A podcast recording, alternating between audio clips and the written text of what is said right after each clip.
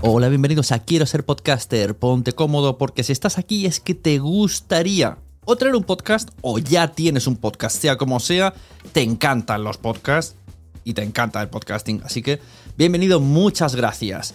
Te informo, en quiero ser podcaster.com tienes el botoncito para apuntarte a la newsletter. Ya tengo la newsletter, ya tengo donde deciros que os apuntéis. Y además podéis llegar al podcast premium y al resto de mis servicios.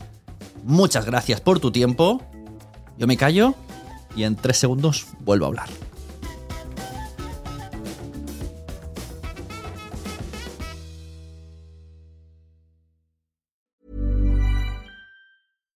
Deserves the best, and there's no better place to shop for Mother's Day than Whole Foods Market. They're your destination for unbeatable savings, from premium gifts to show-stopping flowers and irresistible desserts. Start by saving 33% with Prime on all body care and candles. Then get a 15-stem bunch of tulips for just $9.99 each with Prime. Round out Mom's menu with festive rosé, irresistible berry chantilly cake, and more special treats. Come celebrate Mother's Day at Whole Foods Market. Planning for your next trip? Elevate your travel style with Quince. Quince has all the jet setting essentials you'll want for your next getaway, like European linen, premium luggage options, buttery soft Italian leather bags, and so much more. And is all priced at 50 to 80% less than similar brands. Plus, Quince only works with factories that use safe and ethical manufacturing practices. Pack your bags with high-quality essentials you'll be wearing for vacations to come with Quince. Go to quince.com slash pack for free shipping and 365-day returns. Hey there, it's Michelle Norris. I'm host of a podcast called Your Mama's Kitchen. When I travel, I'm usually looking for a way to find a taste of home when I'm not at home. And one of the things I love to do when I am at home is entertain. And Airbnb allows me to do that. When I was in California recently, I rented a house that had a great kitchen. And when we were sitting around the table, we were all thinking, we're in someone else's house. Someone could be in all of our homes as well. If you have a home, but you're not always at home, you have an Airbnb. Your home might be worth more than you think. Find out how much at airbnb.com/slash host. Estás a punto de adentrarte en las entrañas del podcasting. Entrevistas, debates, información y recomendaciones. Vas a descubrir el metapodcasting por bandera. Bienvenido a lasunecracia.com, presentado por arroba sune. La primera norma de la sunecracia es nadie habla de la sunecracia. sea un lugar de encuentro de todos los que estén en torno a este programa y también que les guste los podcasts y les guste la radio, porque también habrá colaboraciones y queremos punto de encuentro y referencia. La segunda norma de la sunecracia es nadie habla de la sunecracia. Fernando Berlín. Para empezar, nos pone en contacto un montón de gente que tenemos intereses similares, que tenemos intereses parecidos, ¿no? Me parece un mundo fascinante. La tercera norma de la sunecracia es si haces podcasting, estás en la lista. Mucha risa el nombre, ¿no? Porque pues es awesome. Te sabes cuando pusieron G, ya entendí el chiste, ¿no? el player, pones el de indirectamente tú puedes decir que Eh, alojamiento de audios no es. Es una plataforma para crear en línea contenidos de audio. ¿no? Yo trabajé 15 años en una radiodifusora antes de hacer Dixo. O sea, tú me vas un poco a poner al día, ¿no? No hay mucha gente que esté rescatando esto y lo hacen muy bien. ¿Realmente los jóvenes están enganchados a ese podcast eh, o al podcast a través de Internet porque es un podcast? No. lasunecracia.com Lo mejor y lo peor del mundo del podcast es que cualquiera con simplemente con tener ganas se puede poner delante de un micrófono y subir a la red lo que le salga de dentro.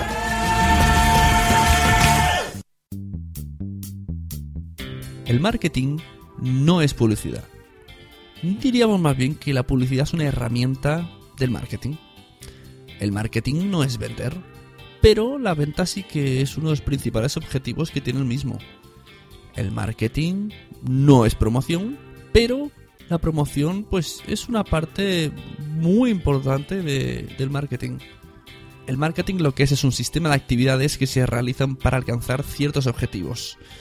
¿Y está el marketing y los podcasts relacionados? Pues en esta Sunicracia vamos a conocer a dos personas relacionadas con el marketing y los podcasts. Vamos a ver qué tienen que decirnos sobre marketing Rafa Osuna y Joan Boluda. Espero que os guste. Recursos Humanos no nos deja escuchar la radio en horas de trabajo. Oh, ¡Qué pena! Te pasaré los podcasts. Asociaciónpodcast.es. Ya seas podcaster u oyente, súbete al podcasting. Bienvenidos de nuevo a otro Sunecracia. Hoy tengo conmigo a alguien muy especial por dos bandas. Repite eh, por un lado en Asunecracia Joan Boluda. Buenas, ¿cómo estamos?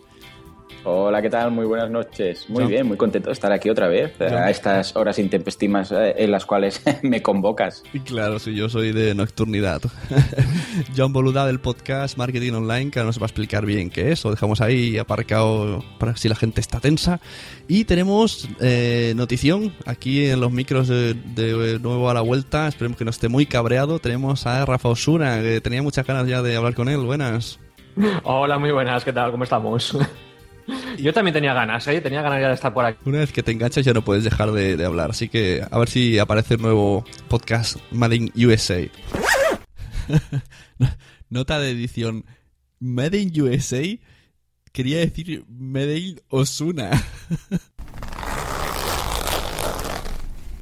Eh, bueno chicos, pues ¿por qué estamos aquí? Tira la gente. Pues yo he visto que recientemente me he dado cuenta que eh, o, o, mis intereses sobre los podcasts de marketing han crecido o ha habido como una aparición masiva de podcast de marketing, que yo creo que es lo segundo. Eh, entonces digo, ¿qué habrá visto la gente de marketing para que se lance tanto a los podcasts? Porque desde coaching, mañana engineering y mil historias raras como branding, branding. Palabras raras que os inventáis para que no, no sepamos pronunciar los humanos normales. la cuestión es que siempre se acaban haciendo podcasts eh, un montón. Y además, todos muy de formato pues muy similar, ¿no? Como diario, como, como que eso que quieren ser tus amigos a diario. Y aquí tenemos, por ejemplo, a alguien que, que justo trata así su podcast, que es Joan Boluda de Marketing Online. Así que te lanzo esa pregunta. ¿Qué está sucediendo con los podcasts y el marketing online? Esto es una, una una visión mía o, es real que la, la, gente de marketing ha dicho, uy, esto, aquí me meto.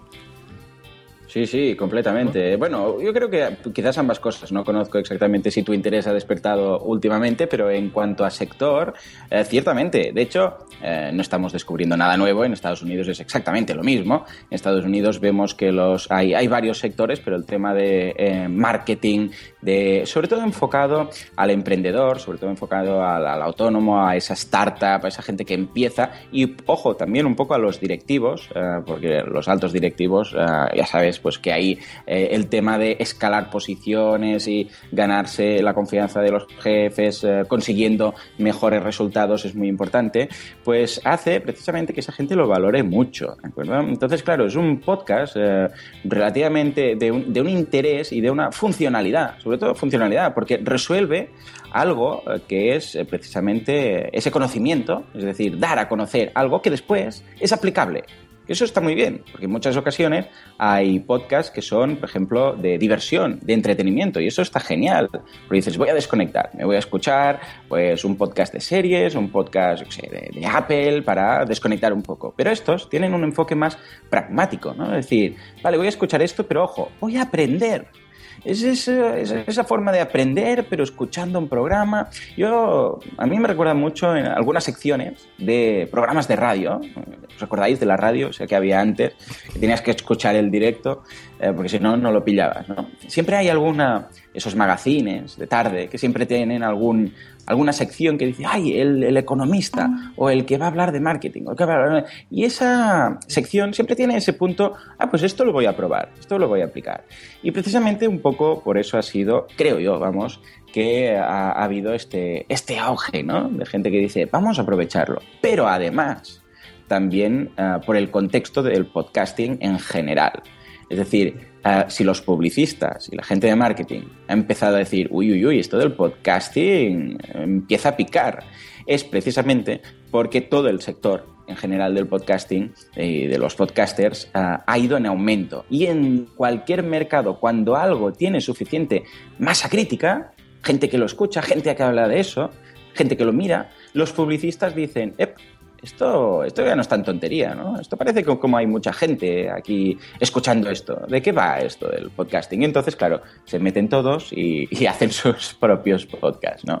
Pero la idea es esa. Estamos en un punto de inflexión, sin ningún tipo de duda, del podcasting en España. Y está clarísimo. El otro día precisamente lo comentaba con, con Emilcar. Uh, que el tema de... Uh, hay dos, varios hechos, pero uno es que desde que iOS tiene, uh, todos los dispositivos Apple tienen ya la aplicación por defecto, hace pocas ediciones que eso es así, bueno, relativamente pocas, y después que este año va a haber otro punto de inflexión aún más importante, que es lo del tema del iTunes in the car, que todos los navegadores de coches van a tener la aplicación de iTunes y podcasts por defecto en el coche que el coche es precisamente el sitio donde consumir audio, es el sitio perfecto donde consumir audio, donde descargarse, donde sincronizar esos programas. Eso va a ser un punto, vamos, que lo veo magnífico. Es decir, que un poco yo creo que ha sido todo, ¿eh? en parte porque el propio tema del marketing es un tema eh, a través del cual puedes aprender algo y aplicar, y por otro lado porque el fenómeno podcast está en auge completo, pues sin ningún tipo de duda. Antes has, nombrado la radio y me hace gracia que, por ejemplo, en Radio Nacional Española hacen muchas cosas que se asemejan a podcast, pero lo, lo tratan como cápsulas. o sea, que hablan de marketing, cinco minutos de marketing. Hablan de cine, cinco minutos de cine. Y a mí me da rabia, porque digo, ostras, mola como lo están haciendo, pero porque cinco minutitos parece que vamos rapidín, que esto no, no es lo, no esto no es radio. si me permitís, yo hay una cosa que, que creo, yo estoy completamente de acuerdo en todo lo que ha dicho Joan eh, efectivamente, los podcasts han pegado de repente un subidón por todos estos motivos que ha dicho Jan, pero hay, en el caso de, los podcasts eh, sobre marketing, eh, hay una cosa que yo creo que hay que tener en cuenta y es que el marketing también ha cambiado mucho en los últimos años. la manera en la que ha cambiado ha sido que antes veíamos el marketing como una cosa de grandes empresas, una cosa que mm, un persona, un autónomo no podía hacer marketing. ese, esa marca personal, esas cosas que hoy en día son muy normales. Eh, hace cinco, bueno, yo te digo diez años, eh, no, nadie hablaba de ellas. Entonces, el haber popularizado el marketing hace que la gente esté muy interesada en ese tema. El que la gente esté muy interesada en ese tema, entonces eh, quieren aprender, y bueno, pues cualquier medio que le pongas, ya sea blogs, ya sea vídeos, y como no, ya sea podcast, pues encantados. Y es lo que ha hecho, yo creo que si ya hace muchos años había podcast de un montón de cosas, había podcast, recuerdo, pues te estoy hablando hace ocho años, por lo menos, podcast hasta de jardinería. Pero de marketing no salía. Sí, sí, sí. Y, de marketing no salían. ¿Y por qué? Pues yo creo que la gente no estaba tan interesada como está hoy en día por el marketing. O sea que tampoco es ya tanto el fenómeno podcast, que efectivamente es así, y yo creo que en Estados Unidos se, está demostrando que el año 2014 ha sido un boom los podcasts, pero es que se ha juntado el boom de los podcasts con el boom del marketing. Y posiblemente, además de que el marketing ha cambiado mucho y se ha popularizado y todo esto, ha tenido mucho que ver también la crisis que estamos viviendo cuando totalmente. estás en que se queda en paro mucha gente que, tiene que tiene que reinventarse tiene que bueno pues buscarse el bueno cómo salir adelante. Y ahí está el marketing. Precisamente te, pues eso te ayuda a venderte a mostrar lo que haces bien lo que sabes tus conocimientos y bueno, pues esas cosas que siempre estaban ocultas por poder hacer que las vean los demás, ¿no? Sí, yo lo que veo que el marketing, eso que has dicho, que el marketing ha cambiado, yo creo que el principal responsable, no diremos ni, culpable ni tal, sino responsable, son las redes sociales. Ahora todo el marketing parece que está enfocado a salir en redes sociales, a que te retuiteen, a que te favoriten, a que te pongan me gustas en Facebook. Este... No estoy del todo de acuerdo, ¿eh? ¡Zasca! ¡Zasca! ¿No? Te puede yo, yo, no soy el, yo no soy el experto, yo, he venido aquí a, meter baza. Yo, yo creo que con las redes sociales eh, nos ha ocurrido a muchos como nos ocurrió. Yo te estoy hablando en plan, eh, no sé, historias del abuelito, ¿no? O sea, yo mm. recuerdo los año 99, 2000, 2001, el boom del Internet, de hay que estar en Internet porque si no estás en Internet no eres nadie. Sin más, sin estrategia ni nada. Hay que estar en Internet. Sí, sí. Con, las redes sociales, con, las redes sociales ha ocurrido más o menos lo mismo hay que estar en Twitter, hay que estar en Facebook, porque si no estás allí no eres nadie. Y ya está, o sea, sin estrategia. Y ha habido una especie de boom que yo creo que por suerte hoy en día se está normalizando la cosa. Se está viendo que las redes sociales, por supuesto, nos permiten hacer un marketing estupendo, de mucha más cercanía a nuestros clientes, usuarios, leads, etcétera, pero que no es lo único. Que no es, como muchos decían, lo que va a sustituir al marketing de toda la vida, al marketing tradicional o a, o a otras ramas del marketing online para nada. O sea, yo creo que sí, que efectivamente, muy importante. No lo pongamos en el mayor de los pedestales, que no es para tanto, ¿eh? Sí, sí, completamente de acuerdo. No, si es que de hecho, a ver, es que, a ver, también tenemos que tener en consideración que es un entorno totalmente cambiante. O sea, Internet va a una velocidad espasmosa. O sea, hace cuatro días estamos todos con, ¿cómo se llama esa, esa web MySpace? ¿Os acordáis de MySpace? Y todo el mundo, las webs en MySpace, después MySpace desapareció, GeoCities llegó, desapareció el, el, eh, el Messenger. ¿Os acordáis del Messenger? El Messenger llegó, todo el mundo con el Messenger pateando y ahora el Messenger no existe, como el que dice después Facebook. Y ahora parece que Facebook tenga que estar aquí, ah, vamos, por el amor de Dios, para toda la vida. Vete a saber lo que va a pasar, porque también está muy, muy saturado ah, Facebook. Ah, mm, vamos, torres más grandes han caído. ¿eh? Y no digo que tenga que caer, pero sí que va a, va a virar, inevitablemente va a ir virando. Y ahora es, redes sociales tienen una importancia muy grande, pero es coincido con Rafa en el hecho de decir que venga a darse de alta en todas las redes sociales y vamos a colocar los enlaces y evidentemente quien mucho abarca poco aprieta y después no puedes hacer nada en tantas redes sociales. ¿Cómo vas a estar en ocho redes sociales y no tienes ni un community manager? El único que lo hace es eh, el becario que viene cuatro horas al día. Eso es infumable. O sea, no se puede hacer. Es lo que dices tú. Se lanzan sin estrategia. Eh, piénsatelo bien. No te digo que no te reserves el, el nick o el, el nombre de usuario para esa red social por si más adelante, evidentemente, pero eh, sin más y colocar los enlaces es lo típico, que colocas los enlaces en la web a las redes sociales. Venga, todos para las redes sociales. No, si la gracia es al revés, que la gente venga de las redes sociales a ti, no los Ujú. mandes a las redes sociales. Pues eso es, es precisamente, responde a lo que dice Rafa, que, que van a, a lo loco, ¿no? Venga, web. Yo me, me acuerdo precisamente de esa burbuja de las .com, ¿no? Todo el mundo, oh, vamos a poder vender a China porque vamos a tener una web y lo va a poder ver todo el mundo. Ya, ya, pero a ver, alma de cántaro, ¿tú, Sí. ¿tú estás preparado para vender a China? Eh, ¿Sabes chino? Eh, ah, si te piden 5 millones de yo qué sé, zapatos, de baldosas, de lo que sea que vendas, vas a poder. Ah, bueno, no, no sé, yo es que quería la web porque quedaba muy bien, ¿no? O sea que, que- que realmente sí, estamos en un entorno vi- virando completamente. Y en, lo- en respecto a lo otro que decías, que es muy interesante el tema de, de la crisis. Eh, sí, efectivamente, no puedo estar más de acuerdo. Cuando todo son vacas gordas, que todo funciona, sacas un producto y se vende y no tienes que hacer demasiado, perfecto. Pero todos son ciclos económicos y son cada siete años. Y las crisis llegan. Y cuando llega la crisis, la gente, bueno, el hambre es lista, ¿no? Y te hace pensar. Entonces, ¿en qué piensas? Pues en este marketing más asequible, que, que realmente puedes hacer tú. Y de alguna forma, me ha gustado mucho, en- no solo en estos podcasts, sino también en blogs, en páginas web, etcétera, que desmitifican un poco el marketing. Porque quedaba muy bonito hablar, lo que decía Sune cuando empezábamos, en, en inglés y en gerundios y todo esto, y poner palabras muy raras a todo, para que todo sea call to actions, SKU, eh, todo, todo bien raro, ¿no? ¿Por qué? Porque de un poco disfrazas lo que es un poco el sentido común y después cuando lo explicas, a ver, esto en realidad pues quiere decir esto, esto lo tenemos que enfocar así.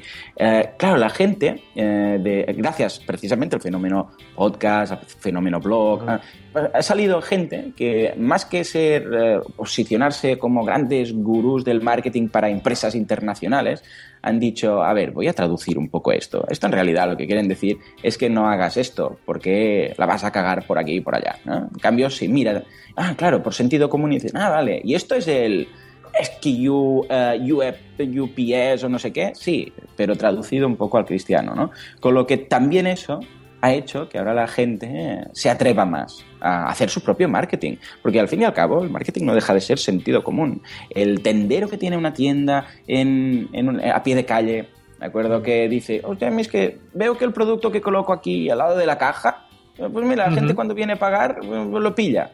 Una, las pilas, el no sé qué. Él no ha estudiado, quizás, quizás sí, pero quizás no ha estudiado que eso es la compra por impulso, que tal, que los precios que. No, es que por, bueno, por lógica, por, eh, por, eh, vamos, por intuición, ha visto que eso funciona. Bien, pues eso es precisamente lo que ha, de alguna forma ha hecho que el, que el marketing llegue, vamos, a, a- a todo el mundo. Estás oyendo la sunecracia.com. Una de las cosas que, que yo siempre recuerdo es eh, un- una persona, un- tenía un pequeño comercio en una, una zapatería, a la que le hice ver que sabía de marketing más que yo porque no, no, es verdad, porque sabía cómo tenía que poner los zapatos en el escaparate. Los escaparates de un comercio a pie de calle son una maravilla para un tío que lleva mucho tiempo vendiendo y que sabe qué zapatos tiene que poner más cerca de la puerta, qué zapatos tiene que poner más lejos, cuáles tiene que ir cambiando según la temporada, según el tiempo que haga, si va a llover o no va a llover, todo ese tipo de cosas. Y dices, coño, pues eso mismo aplícalo en vez de ahora al escaparate físico, al escaparate online, que es tu página web, tu e-commerce o, o lo que sea. Y, y sí que sí que es cierto, efectivamente, que es eso, que los muchas veces es el marketing de toda la vida, el- pero bueno, que es el sentido común aplicado al online. O sea, que tampoco hay, no, no hay que inventar muchas cosas, no hay que utilizar muchas palabras, eh, como dice Joan, mucho gerundio, mucho rollo, porque bueno, es, es- es que es lo, lo que todos conocemos, lo de siempre, lo de los supermercados, los lineales de los supermercados.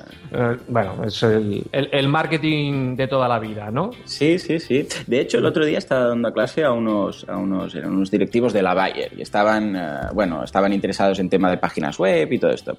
Y hice una comparativa muy interesante entre el retail marketing, eh, que es lo que estás comentando. Mira, retail, otra palabreja, que básicamente es la- el marketing de- del comercio, del pie de calle, ¿de acuerdo? Eh, Se le llama retail marketing. Y, y el marketing online. Y todos son paralelismos, pero es exactamente la misma idea. Lo que decías tú ahora de los lineales, eh, ya se sabe de, de qué va el tema de ah, dejar, por ejemplo, a la altura de los ojos. ¿Sabéis que lo que va a la altura de los ojos se vende un 50% más?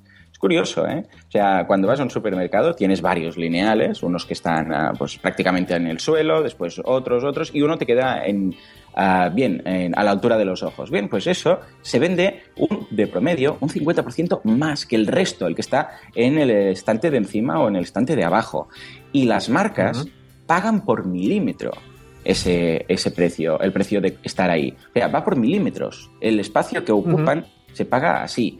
Esto lo podríamos comparar, por ejemplo, con el scroll, ¿de acuerdo? Podríamos decir, pues mira, el scroll, la atención, los ojos van aquí, evidentemente después la gente mira debajo, mm, navega, pero eh, precisamente esta semana publicaba un- una clase, un, uno- un podcast, eh, de- exacto, sí, creo que sí, hoy, hoy ha sido, llevo ya un lío, hoy hablaba de Sí, scroll, ¿no? lo he escuchado, lo he escuchado.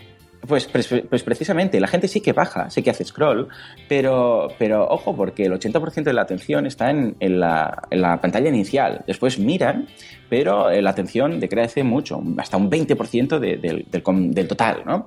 Y eh, lo mismo con el resto de cosas, el flujo de las visitas en, una, en un supermercado, en una tienda, en cualquier sitio, tendemos mm, de- para ir a la derecha. Cuando entramos, eh, sin querer, mm, mm, normalmente, imaginaros cualquier tienda que conozcáis, a no ser que por la disposición de la tienda te fuercen a ir hacia la izquierda, cuando entras tienes tendencia a ir a la derecha, ¿de acuerdo?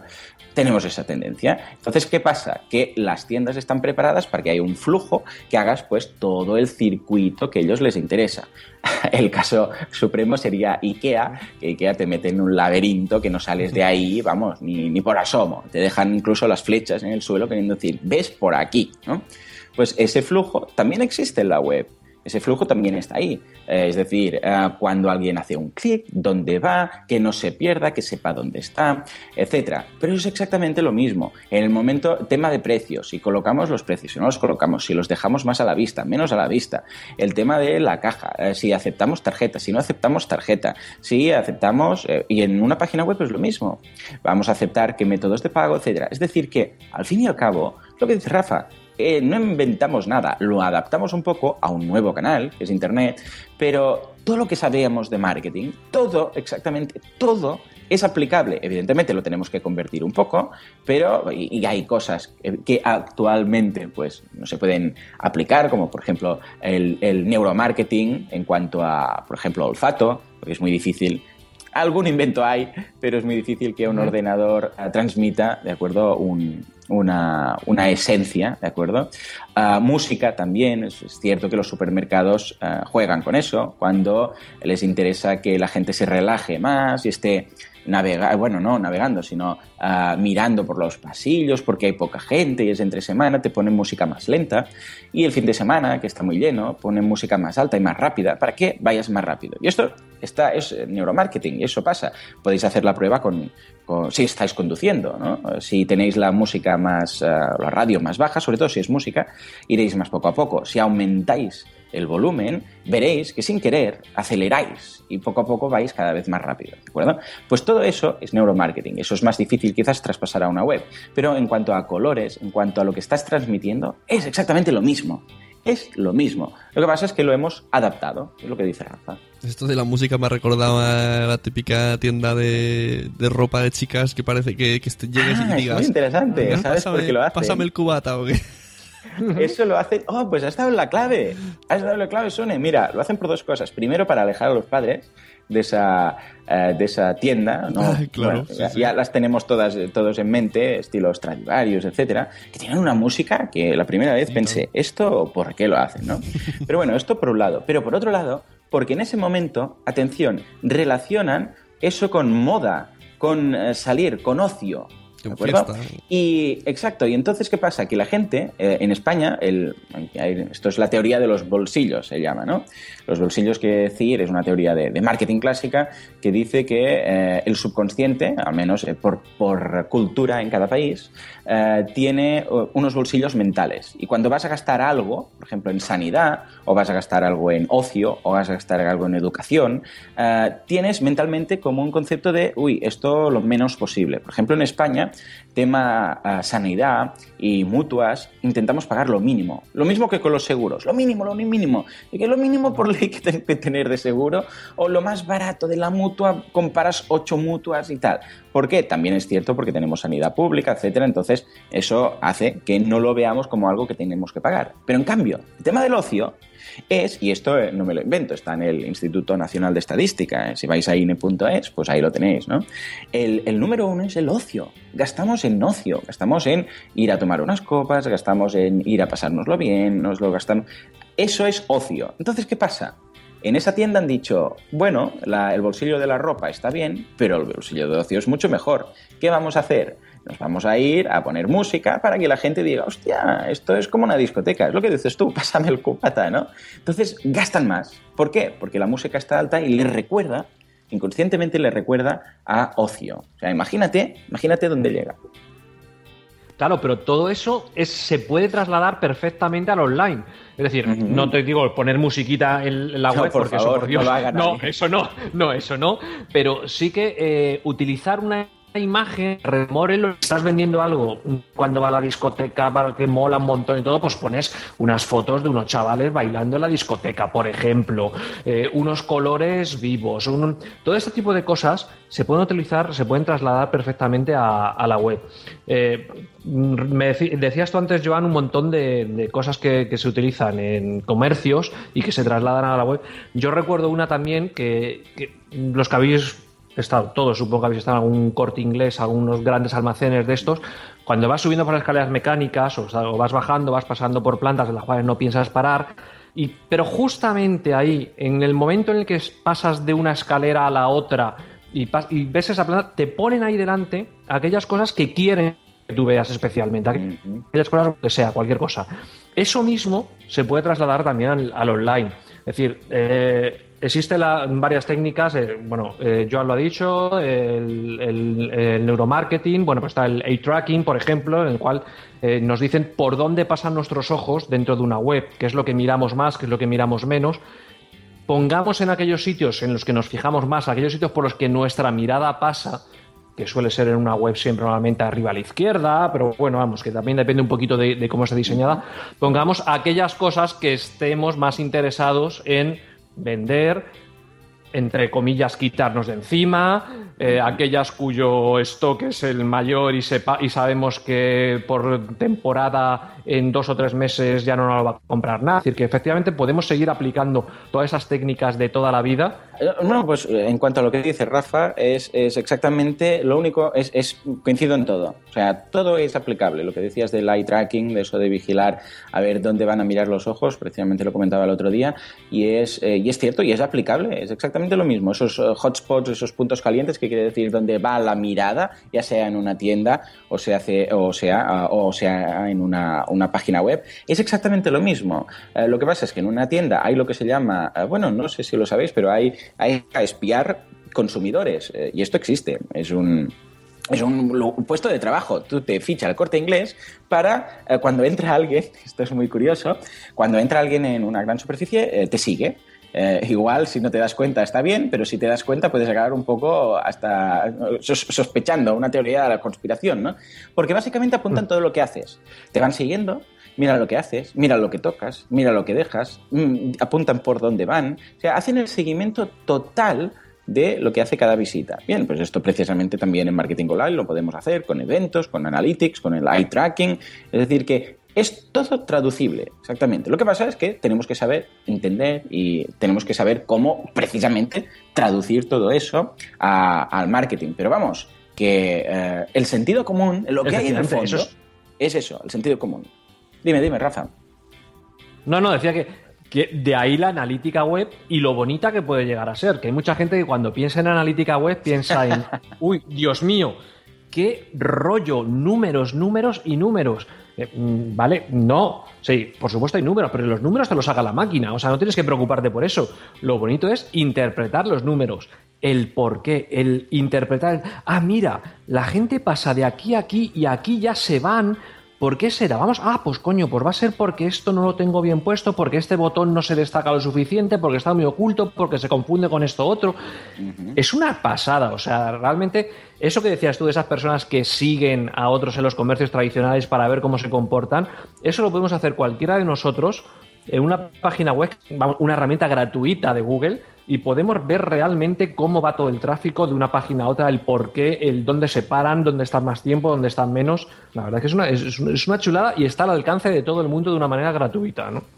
Sí, sí, sí. Es, vamos, es que no tiene precio y a la vez es, priceless, ¿no? Que dicen ellos, porque realmente es, es, que, vamos, no le podrías poner precio a esa herramienta. Lo, que veo yo en el, sobre todo cuando escucho los podcasts online de, podcast, podcast de marketing, eh, es que hay mucho, mucha gente siempre, tarde o temprano, acaban diciendo, ¿cómo ganar dinero en Internet? O me parece que fuiste tú una vez que entrevistó a alguien otro podcast de marketing, me parece que, que tenía como una red de, de webs que se hacían competencia a sí misma y se había generado ahí su, su, negocio online y, hay como una obsesión, ¿no? Por, por vivir del online.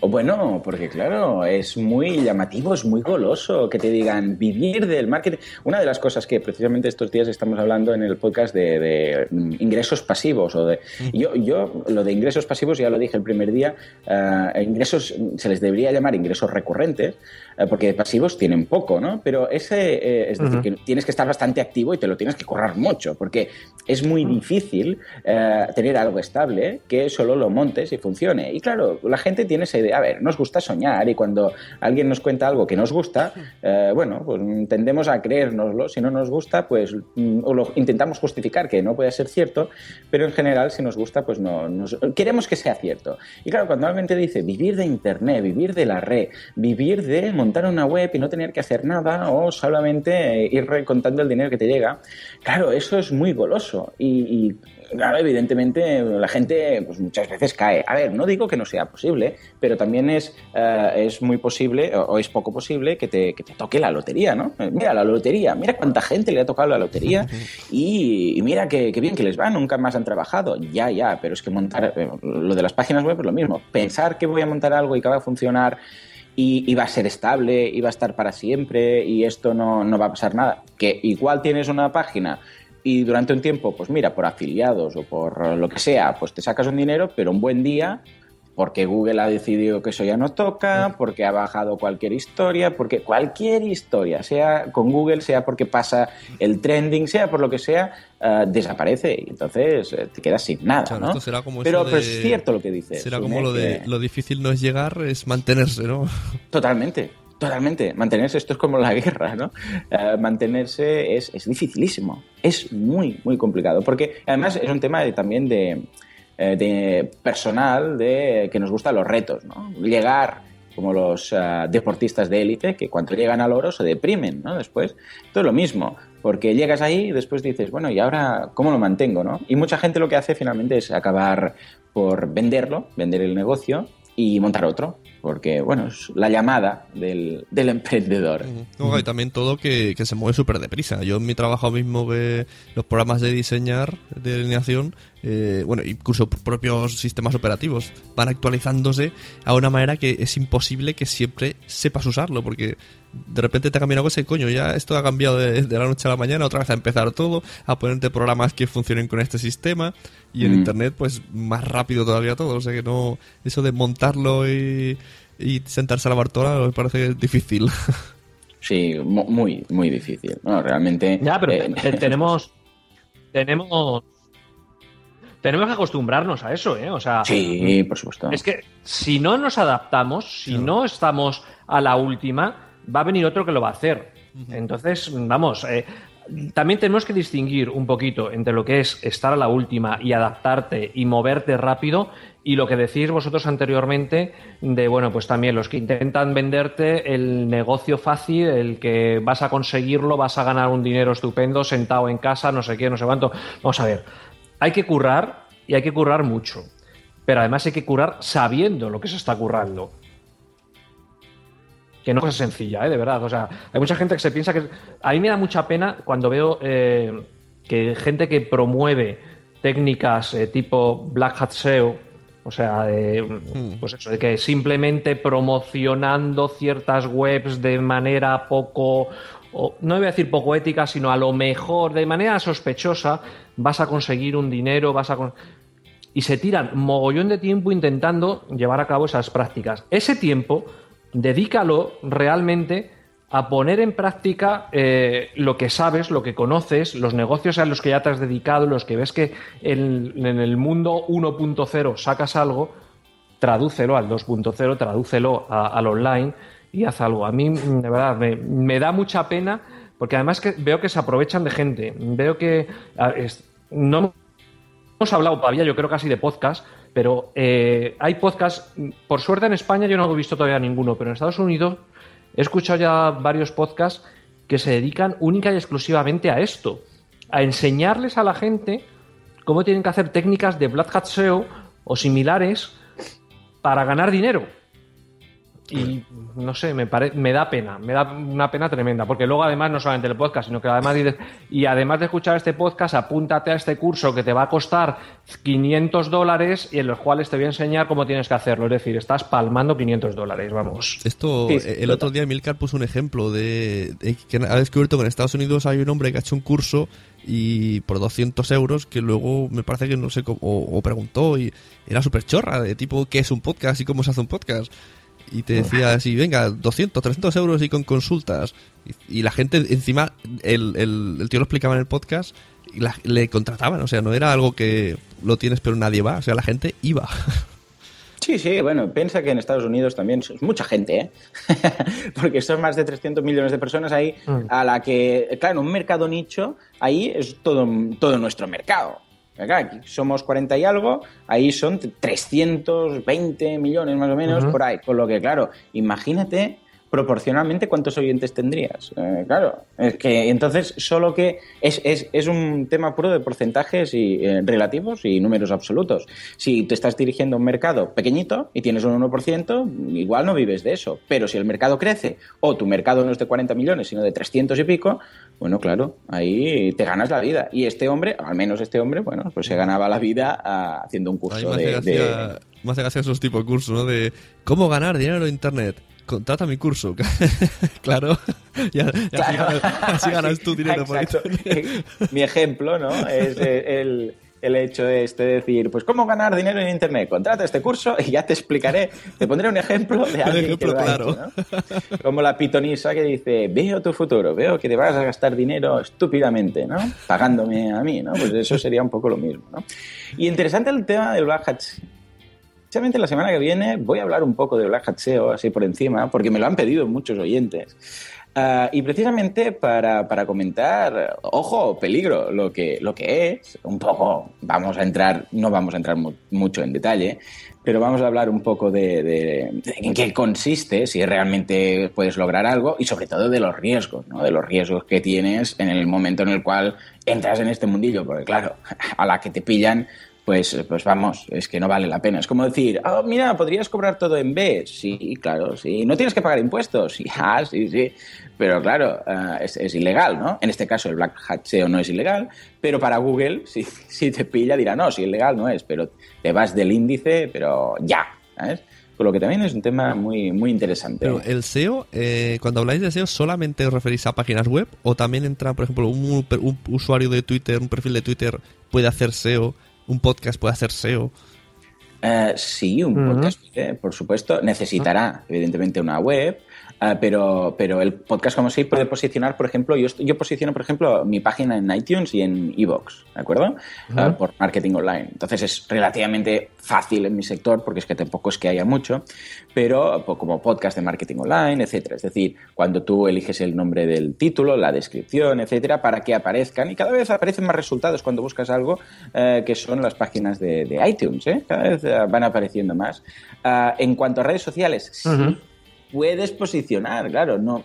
Pero una vez más, eh, piensa que si eh, basas tu estrategia en posicionar una web eh, que no es tuya, ya sea la página de iTunes, la ah, página de iVoox, claro. la página de redes sociales, de Twitter, de Facebook, de donde sea, estás posicionando una página que no es tuya, uh -huh. que no es de tu propiedad y no está en tu control. Si por cualquier momento, con cualquier cosa, Facebook dice, decide que esa web, pues, esa página pues no porque ha violado, vete a saber qué historia de una imagen que colgaste que no tenías los derechos, o porque alguien te ha denunciado, o porque se le cruza los cables y es un error del sistema, claro, pierdes todo eso. Con lo que yo siempre barro un poco para casa, ¿no? Y como decías tú el otro día, yo prefiero pues todo en casita y tenerlo todo en mis archivos, mis eh, datos, mis imágenes, todo en, en mi servidor, ¿no? En este caso.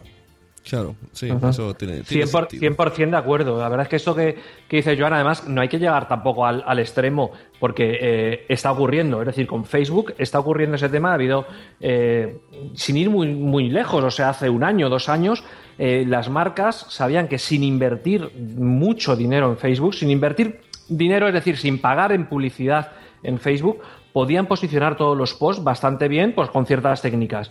Hoy en día Facebook ya eh, se ha dado cuenta de que no es así, que Facebook es un negocio, que tiene que ganar dinero y por sí. lo tanto, si quieres posicionar en Facebook, tienes que pagar. Bueno, pues a lo mejor ahí ya les eh, conseguían por fin democratizar el marketing, la, de, la, publicidad y todo, de que todos éramos iguales, pues ya no va a ser así. Ya realmente si quieres salir en Facebook tienes que pagar, si no tienes dinero para pagar, es una pyme o algo así, no vas a poder salir. ¿Qué pasa? Que si tú estrategia en Facebook, ahora mismo estás vendido. Por eso estoy completamente de acuerdo con Joan en que eh, tienes que tener primero mmm, tu casa. Y tu casa es tu web. Y eso es lo que tienes que posicionar. Ahí es donde tienes que hacer SEO, donde tienes que hacer SEM si quieres, si quieres eh, pagar por ello, tienes que eh, moverlo. Es, es, lo que tiene que verse, es lo que tienes que hacer que se vea por todas partes. Y luego además, pues oye, utiliza el resto de herramientas. Facebook es una de ellas, pero Facebook puede servirte a lo mejor un día, días después, dejar de servirte. Eso hay que tenerlo muy en cuenta. Completamente. Por cierto, estamos hablando mucho de SEO. Quizás deberíamos eh, detallar un poquito el tema eh, porque el SEO también ha pasado por sus épocas, ¿no? Ahora comentamos que es el Black SEO, etcétera. A ver, cuando yo me refiero a SEO, me refiero a porque hay sin ser muy técnico, sin entrar en detalles, pero hay el, lo que se llama el SEO on-page, que es el SEO propiamente del contenido, estructura de la página, de contenidos, etcétera. Después hay el SEO off-page, que es más conocido como uh, conseguir enlaces, linking, backlinking, da igual, ¿de acuerdo? Ese, eh, eh, yo, yo recomendaría realmente no perder mucho tiempo en temas de SEO off-page. A ver, a ver, se me tiene que... A ver, los más puristas igual se me tiran encima, ¿no? Pero... Uh, lo que es la madre del cordero y lo que realmente funciona cuando hablamos de SEO, en realidad no deja de ser el inbound marketing. ¿Vale? Y el inbound marketing básicamente quiere decir, eh, es, es, otra concepción de marketing. Hasta ahora estamos acostumbrados, y esto es la, nuestra cultura, de un marketing que se llama marketing de, de, empujar o marketing de push, que quiere decir que estemos donde estemos, nos, nos avasallan con mensajes publicitarios, eh, con un anuncio medio de una película, que, que, también eso es, vamos, es muy engorroso. Es, bueno, a no ser que quieras ir al lavabo, pero en media película, zas, el anuncio. Y además ahora ya van a saco, o sea, a media frase de el protagonista a media frase, ras, eh, publicidad y después siguen y después tres minutos de película. Bueno, después hay las pop-ups, después hay los anuncios de Facebook. Todo eso que no lo pides y zas, zas, te van avasallando. Uh, esto es el push, el tradicional, el de toda la vida. Después tenemos el pull marketing o ese marketing que es el inbound marketing, que básicamente es estar en el momento, generar contenido para estar en el momento adecuado, en el sitio adecuado, cuando te buscan. Es decir, si alguien, alguien va y busca, uh, pues por ejemplo, um, podcast de marketing online, vale, me va a encontrar a mí, pero no porque yo he hecho unos anuncios o porque yo le he puesto un pop-up, sino porque, bueno, he escrito mucho sobre eso y en Google me, lo reconocen y me colocan ahí, ¿de acuerdo? Pues esto es lo mismo. Si buscan uh, un podcast, un metapodcast, pues seguramente ahí tendremos a Sune. ¿Por qué? Porque no es que haya ahí un. No es que Sune haya invertido en AdWords, es que simplemente es porque lo ha generado él, semana tras semana o eh, con la periodicidad que haga falta, ha ido generando eh, más y más información. ¿no? Entonces, eso es el inbound marketing. Y eso yo creo que por ahora eh, no deja de ser contenido y creo que ahora es la mejor apuesta que puede hacer cualquier empresa en cuanto a SEO. Bueno, en cuanto a marketing online. Y ojo, atención, porque es relativamente gratuita. ¿Por qué digo gratuita? Porque no vas a pagar, a ver, no vas a pagar, no vas a pagar como anuncios. Igual sí que tienes que fichar a alguien que te escriba contenido, igual sí que tienes uh, un costo de oportunidad, que es que tú vas a tener que estar escribiendo. Es difícil porque tienes que escribir contenido, contenido de calidad, contenido frecuente, contenido inédito, pero uh, a medio y largo plazo es, pero vamos, está a años luz de cualquier otra técnica de marketing online, sin ningún tipo de duda.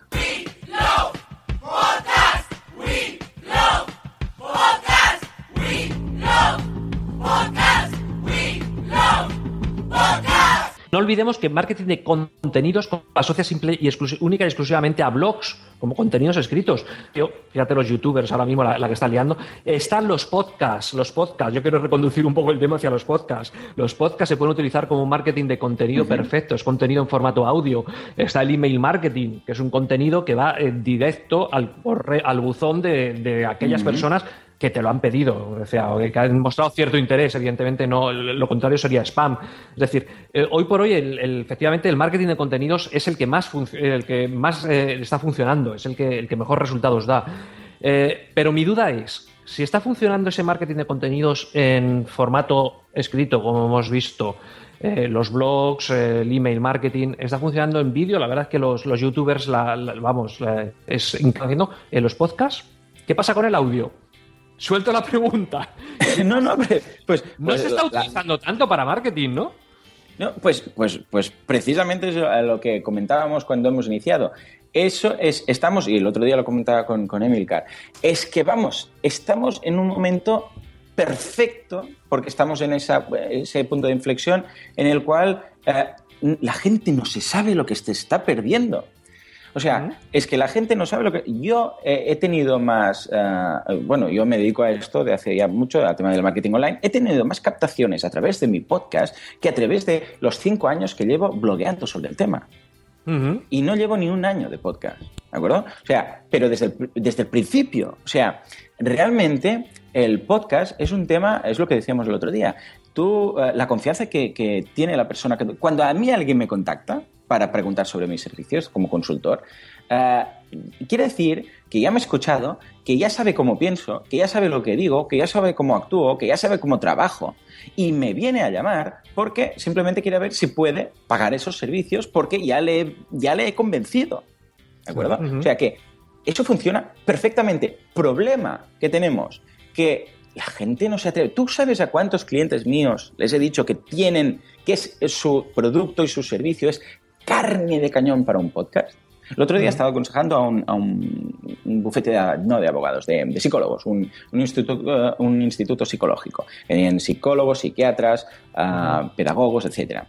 Y les decía, pues precisamente, que esto es, uh, en, en, Estados Unidos, esto es genial, está funcionando perfectamente. Hay podcasts de uh, coaches, de psicólogos, de psiquiatras que cuentan, uh, esto no es nada nuevo, una vez más, reciclamos lo que ya había, uh, cuentan sus casos de pacientes, evidentemente manteniendo el anonimato, ¿no? Pero uh, antes que se hacía, se publicaba un libro, era muy típico, ¿eh? el psiquiatra tal famoso, no sé qué, ha publicado el libro de casos, cambiaba los nombres de las personas y explicaba en el caso, mira, pues este me vino a ver con una depresión muy grande, no sé qué, analizamos por aquí, por allá, esta teoría, la otra teoría, nos, da, nos dimos cuenta que era eso y lo solucionamos así, ahora es una persona feliz y vamos, eh, como, como, una perdiz. Uh, bien, y esto varios casos. Pues esto lo están haciendo ahora con podcast. Es exactamente lo mismo. ¿Y qué pasa? Que el podcast es mucho más íntimo. La mayoría de gente sí. que escucha podcast, no, no todos, pero una gran mayoría lo escucha con, con cascos, o sea, con, con auriculares. Esto es como ir a susurrar a la gente. Lo, escucha de forma individual también. Bueno, el otro día Emilcar me decía que en algunas ocasiones ha visto cosas colectivas, pero vamos, lo normal es que es una relación de uno a uno. No es como una película que la ves con toda la familia, sino que escuchas ese podcast tú, ¿no? Y, y eso, eh, es, vamos, establece unos lazos de marketing relacional y volvemos otra vez al marketing clásico, al marketing relacional, marketing de relaciones, que es eso, lo que establece esa relación que tienes tú con el cliente. Extraordinario. Ahora, ¿cuál es el problema? ¿Y cuál es el problema de todo contenido de calidad? Que es difícil. No se atreven, estos, estaba comentando, estos, uh, este, este, instituto psicológico, es que no se atreve a hacer el podcast porque no sabe cómo hacerlo, no sabe cómo hablar delante de un micro, no saben cómo. Claro, no, no puedes fichar a alguien de fuera porque dices, hombre, la gracia es que sea el propio uh, autónomo, el propio psiquiatra, el propio profesional que hable, que no que venga otro porque él no se atreve porque tiene pánico escénico, ¿no? Porque, claro, vaya imagen das. Yo tengo un, uh, tengo un pero cliente... claro, tienen que grabarlo. Tengo unos, tengo unos, clientes que son delineantes que cuando nos pasaron sí. dicen, mira, hemos hecho estos folletos. Empezamos sí. a mirar y digo yo, hostia, qué guapos sois todos, ¿no? La empresa dice, qué guapos pusieron modelos. Fotos de archivo. Modelos delineantes. claro, sí, sí, buscaron. Seguro que en Photostock uh, tenían, ahí, tenían ahí algo, ¿no? Uh, o sea que imagínate, pues esto es lo mismo. Crear contenido de calidad. Pero esto no es nuevo otra vez. Yo también eh... pasaba con los blogs. Dime, dime. Yo, sí, no, yo también lo he intentado varias veces, lo de eh, algún cliente que, que haga un podcast. Vamos a ver, si te cuesta ya que te escriban en el blog, primero les convences que tengan que tener un blog. Que ellos dicen, no, no, o sea, yo tengo mi tienda online y mi web que me sirve de escaparate y ya está, ¿no? O sea, pero escribir en un blog con cierta regularidad y todo cuesta un montón. Hay, hay, que entender que hay clientes que no pueden pagar a un copy para que les vaya haciendo su, sus posts y todo esto, ¿no? Pero ya decirles que además tienen que grabar, que tienen que poner su voz, que tienen que explicar cosas, bueno, es, es muy complicado. La verdad es que yo reconozco que, que, cuesta mucho convencer. Pero sí que es verdad, Joan, lo que tú has dicho, que la cercanía que se consigue con un podcast no la consigues con otros medios, pero con muchísima, muchísima diferencia. Yo recuerdo eh, los principios del podcasting, jornadas de podcasting año posiblemente fue 2006, 2007, Málaga eh, ahí convencimos a Sonia Blanco, Sonia Blanco, profesora de la Universidad de, Málaga. Hasta ese momento era una persona que tenía un blog muy reputado, sobre todo dentro de la parte de, lo que es el periodismo, le seguimos gente, uno de los más leídos de, toda España. A partir de, bueno, pues nos organizó un poquito la jornada de podcasting, nos puso la, universidad a nuestra disposición y entonces la convencimos para hacer un podcast. Pues muy poquito después, un par de meses después ya de empezar a hacer su podcast, Sonia ya me reconocía, mira, la de años que llevo con mi blog, la de lectores que tengo en mi blog, pero la cercanía que he conseguido con mis oyentes en tan poquito tiempo no la he conseguido ni de lejos con los lectores de mi blog. Es efectivamente, no sé si será por eso que tú dices de porque te oyen en la intimidad, con los cascos puestos, con lo que sea, pero se consigue una interacción con ellos. Es, es, gente que normalmente se pone mucho más en contacto contigo, que, que, te pregunta, que te habla, que parece como que te conoce, ¿no? Es como posiblemente Claramente. la sensación esta que tenemos. Claro, la sensación que tenemos muchas veces cuando vemos un famoso de estos de los que hemos visto siempre en la tele y nos cruzamos sí. con él por por la calle que ganas así como de... Y eso es una cosa que las marcas tienen que aprovechar. Tienen que aprovechar, pues eso, es conseguir esa cercanía con, con sus clientes o posibles clientes, ¿no? Y pocas lo están haciendo. La verdad es que he visto, eh, es una pena que no, que no entienda alemán, porque no, no lo entiendo, bueno, entiendo, pero muy poquito, muy poquito, porque eh, he descubierto hace poco un podcast en alemán de, de Purina, la marca está de comidas para perros. Yo tengo un perro, come comida Purina. Y me interesaría un montón porque veo que Claro. es un podcast alemán que tiene un montón de éxito, que hablan sobre mascotas, sobre las comidas de las mascotas, sobre cómo se relacionan las mascotas, sobre Es un que montón este de cosas. tema, claro, claro, es que estás hablando del animal de compañía, ¿eh? eso es un Ahora, tema. Aquí han salido, han salido algunos ya, ¿eh? Conozco algunos podcasts de, de animales aquí en España. Claro. Sí. Lo que pasa que sí que es cierto que parece que lo hacen más usuarios que le gustan los Sí, de anima- animales. de ani- una marca detrás, es decir, es la marca la que Claro. hace el podcast o es un aficionado a los animales. No, no, por eso digo, este, aquí los que yo conozco Son aficionados, pero claro, lo que tú dices es eso, una empresa que, que te- un aficionado. Pues mejor, si ya tienes el aficionado, patrocínalo. Y aquí entramos una vez más con el tema de la monetización de los podcasts. Es que, es que no me cabe en la cabeza. Bueno, es que. Pero eso, mira, el otro día, Joan, eh, cogí, yo antes con el blog que tenía de series, Mm. que te- estuvo, estuve durante dos años con una, una agencia publicitaria, ¿no? Que bueno, no me dio mucho, pero bueno, tenía el típico banner, que si entraba publicidad cobraba, y si no, pues no, vale. Pues el otro día digo, hostia, voy a contactarles. Y se lo expliqué. Digo, mira, yo he estado dos años con vosotros, tengo este podcast, y digo, a ver qué podéis hacer. Y, y es que ni lo miraron. Dijeron, no nos interesan los podcasts porque no hay manera de medir la audiencia y no nos parece un medio adecuado para la publicidad. Y Sí, digo, claro, porque el es- Que no, EGM que no hay manera. Digo, si no me has preguntado nada. ¿no? Anda que no hay manera de medir la audiencia, pero vamos, infinitamente mejor que la de cualquier medio tradicional. Pero me, me Pero vamos, pareció, me pareció muy fuerte siendo una empresa de publicidad, ¿no? Que, que sea tan cerrados. En, plan, en lugar de decir, yo qué sé, a ver, vamos a investigar, a ver qué pasa. Eh, eh, Sune, dentro de dos, tres años mm, se van a comer las palabras con patatas, ya te, lo, ya te lo digo. Es que así de claro, ¿eh? Eh, eh, sigue, sigue, Rafa, lo que ibas Sí, sí. a comentar de, de los EGMs y tal. No, no, no, simplemente es, vamos, es una cosa que, pero que llevo años y años con- diciéndolo a todos aquellos que me dicen, ya, pero es que en online no sabemos realmente a quiénes estamos llegando. digo, pero bueno, y digo, vamos a ver, y cuando pones un anuncio en un periódico, es que me, me hace muchísima gracia, porque normalmente suele ser es un anuncio de una empresa con la que trabajé que vendía sofás. Y ponen un anuncio en un periódico local porque no tenían di- dinero para hacerlo en un periódico nacional. ¿Tú ¿Sabes de toda la gente que compra? Primero, ¿cuántos han visto el anuncio? ¿Cuántos estaban interesados realmente en comprar un sofá? Y de esos, ¿cuántos realmente han llegado a tu tienda a comprar el sofá? Digo, online te lo puedo asegurar. Primero que se lo voy a poner a aquellas personas que ya han buscado eh, en internet, han buscado sofás. Además que lo han buscado, puedo buscarlo geográficamente. Te lo puedo. Bueno, te lo puedo medir, te puedo decir cuántos te llegan a tu página web provenientes de ese anuncio. Te voy- Vamos, que no, no tiene nada que ver. Y con los podcasts exactamente lo mismo. Por supuesto que se puede saber exactamente cuántas personas se descargan el podcast, cuántos los están escuchando, desde qué, de qué sitios han venido. Vamos, nada, nada que ver con el EGM, por ejemplo, que decía Joan, que al fin y al cabo es una encuesta. No es nada más que una encuesta que se extrapola realmente al general de todos los ciudadanos de, de España, ¿no? Vamos, Sí, el EGM son llamadas y también, eh, el, bueno, que no sé si es real o es una leyenda urbana, el famoso aparatito este que tienen cuatro sí, bueno, eso es para tele.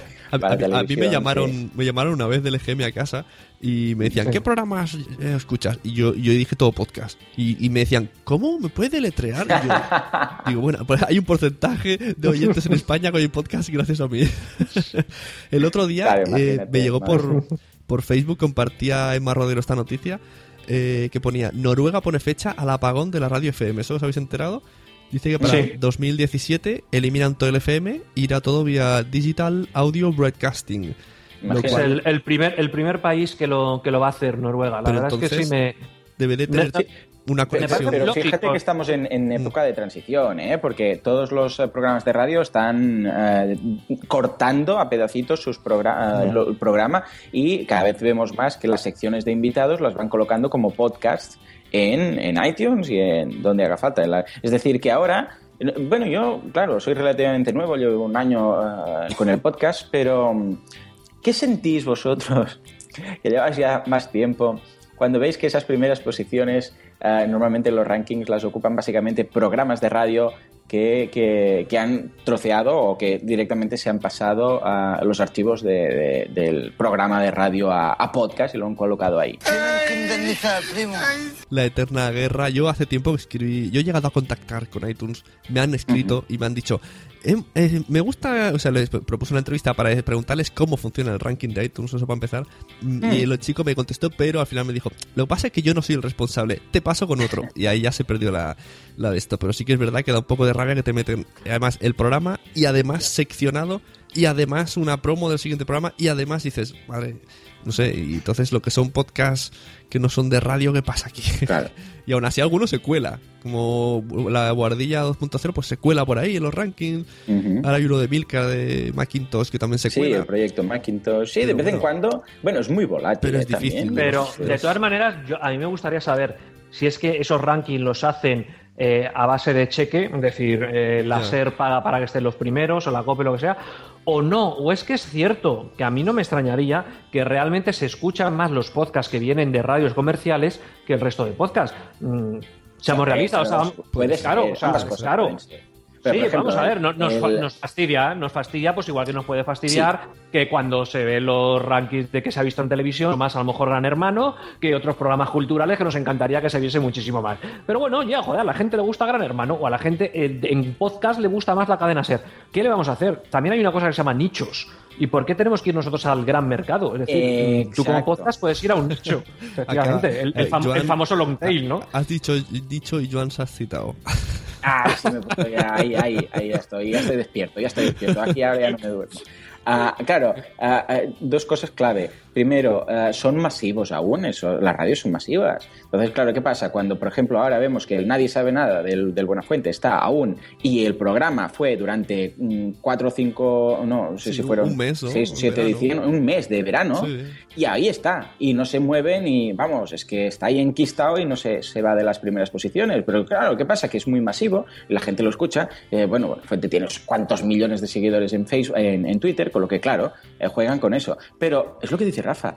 Pero yo quiero dos millones, bueno, no digo dos millones, pero yo quiero eh, tener un programa generalista eh, que tenga muchas, muchas descargas. O quiero mi nicho que pueda monetizar y con el que pueda vivir. Claro, es que esto es una vez más lo que pasaba con las páginas web, que había páginas web de un exitazo que murieron de éxito básicamente porque tenían tantas visitas pero no lograban monetizarlas, que eh, morían de éxito porque no podían pagar la tasa de transferencia de su servidor. Y esto estuvo a puntito el señor YouTube, hasta que vino Google y dijo, venid para acá. Y bueno, Google lo absorbió y ahí aguantó hasta que empezó a monetizarlo, ¿no? Pero esto es lo mismo. ¿Para qué quieres tú tener mucho, mucho, mucho éxito si después eh, no lo puedes monetizar?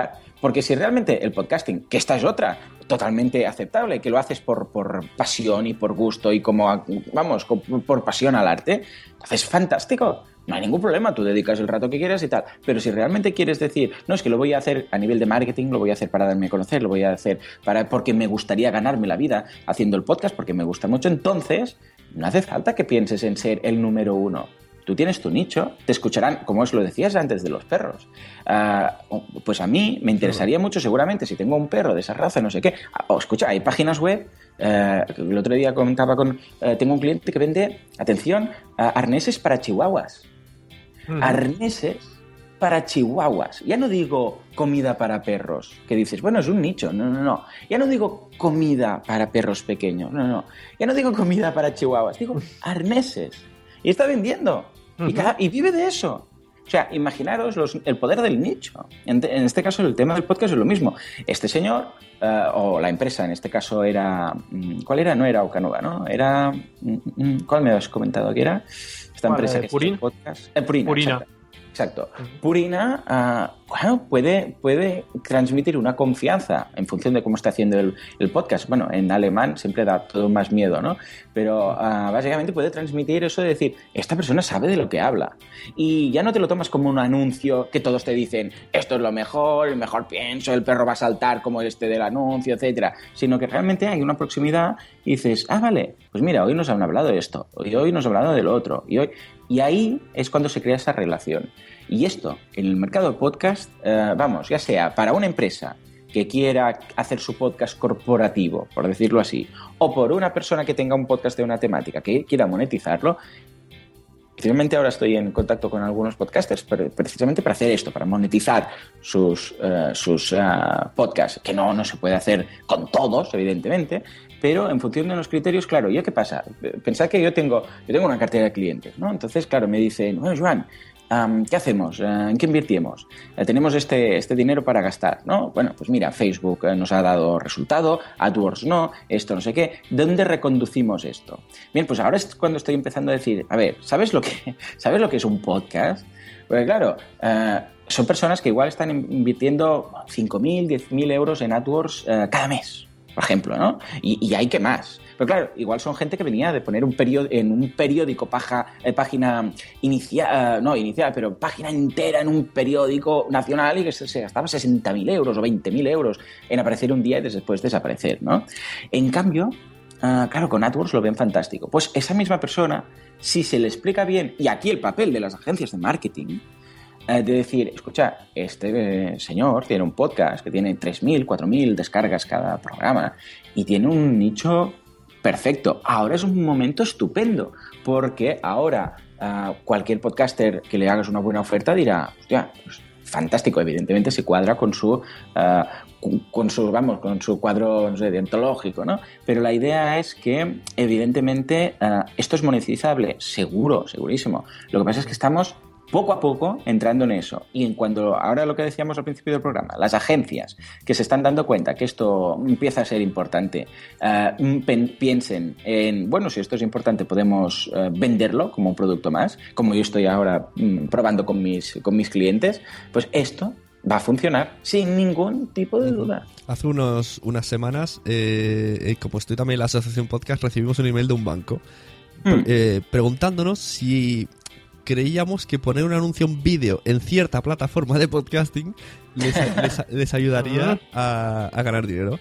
Y yo dije, bueno, puede ser. Entonces me poseyó el, el ente de boluda y le dije, pero puedes transformar tu audio, tu, anuncio en audio y, y, ponerlo en pequeñas dosis en muchos podcasts, repartirlo. Pues se lo no, o sea, no tengo noticias de ellos, pero eh, recibí otros dos emails más interesándose y preguntando y que le dijera podcast y se supone que está estudiándolo. No creo que haya hecho nada, pero por lo menos se quedó pensando. Dijo, me interesa. Ah, es ese primer paso, poco a poco. Estamos en Estados Unidos, raro el podcast que no tenga patrocinador o sponsor, que lo hicieron al principio. Ahora hace poco el caso este de Serial, que fue ha sido un bombazo, ha sido, ¿os acordáis de esas? Bueno, no sé si os acordaréis, pero yo creo que sí, que es, más o menos todos somos de la misma quinta, esas teleseries, bueno, o teleradionovelas, esas radionovelas que, bueno, nos contaban historias cada semana, etcétera, como, como una novela con efectos especiales y contaban y salían los protagonistas. Eso era muy íntimo, ¿no? Pues eh, esta es un hecho real, de hecho es una especie de entre mm, radionovela y tal de un eh, de una persona que, la, que está en, el, en, prisión porque se la acusó de asesinar a su pareja, etcétera, etcétera, y no se sabe. Y precisamente si fue o no fue culpable es de lo que trata el, el podcast. Ha tenido un exitazo, un exitazo. Pero que vamos, que ha sido, eh, vamos, ha salido en los medios de comunicación, ha sido el récord en iTunes en todas partes. Y eh, claro, tiene mm, general, como es generalista, tiene sponsors generalistas, como por ejemplo MailChimp, ¿no? Y MailChimp, de ahí, ha tenido un reconocimiento brutal. Y por cuatro euros que habrá pagado porque evidentemente era un podcast y era un riesgo. Ahora es exactamente lo mismo, pero es que yo escucho, por ejemplo, podcasts en muchos americanos de WordPress, de programación, y todos esos, hay uno que habla de programación en WordPress. O sea, mira que es concreto, cómo programar cosas en WordPress. Es, muy específico. Y tienen un patrocinador. Evidentemente es un patrocinador de un, plugin para WordPress que hace ciertas cosas, ¿no? O sea, pero tienen y están, y están ah, cobrando 250 euros por programa, 200 o 200 dólares, 200 o 250 dólares por programa. Y es muy nicho. Pues esto simplemente es cuestión de un poco de tiempo y un poco de dar. Yo ya entiendo que los que lleváis mucho tiempo en el mundillo podcasting habéis oído esto muchas veces. De, ah, bueno, no, este año sí que, este año sí que, Y el otro día lo decía con Emilcar, ¿no? Pero también esto pasaba mucho y con, con el tema de los móviles. Este año, ah, en el marketing online siempre decían, este es el año del móvil, este es el año del móvil. Y esto lo he oído como seis años lo he estado oyendo.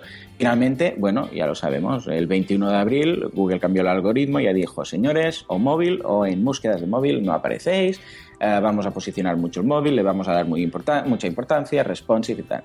Bueno, pues eh, ha llegado su momento. Ha tardado, pero ha llegado. Bien, pues ahora estamos en el momento del podcasting, con lo que mi mensaje es un mensaje esperanzador a todos los podcasters, que es un, uno de esos temas que siempre se habla de la monetización, que ahora tenéis la posibilidad, aguantado un poco más, porque vais a ver cómo poco a poco uh, esto es posible. Evidentemente, todo proporcional. No podéis pedir uh, el gran dineral porque tampoco tenéis la gran audiencia.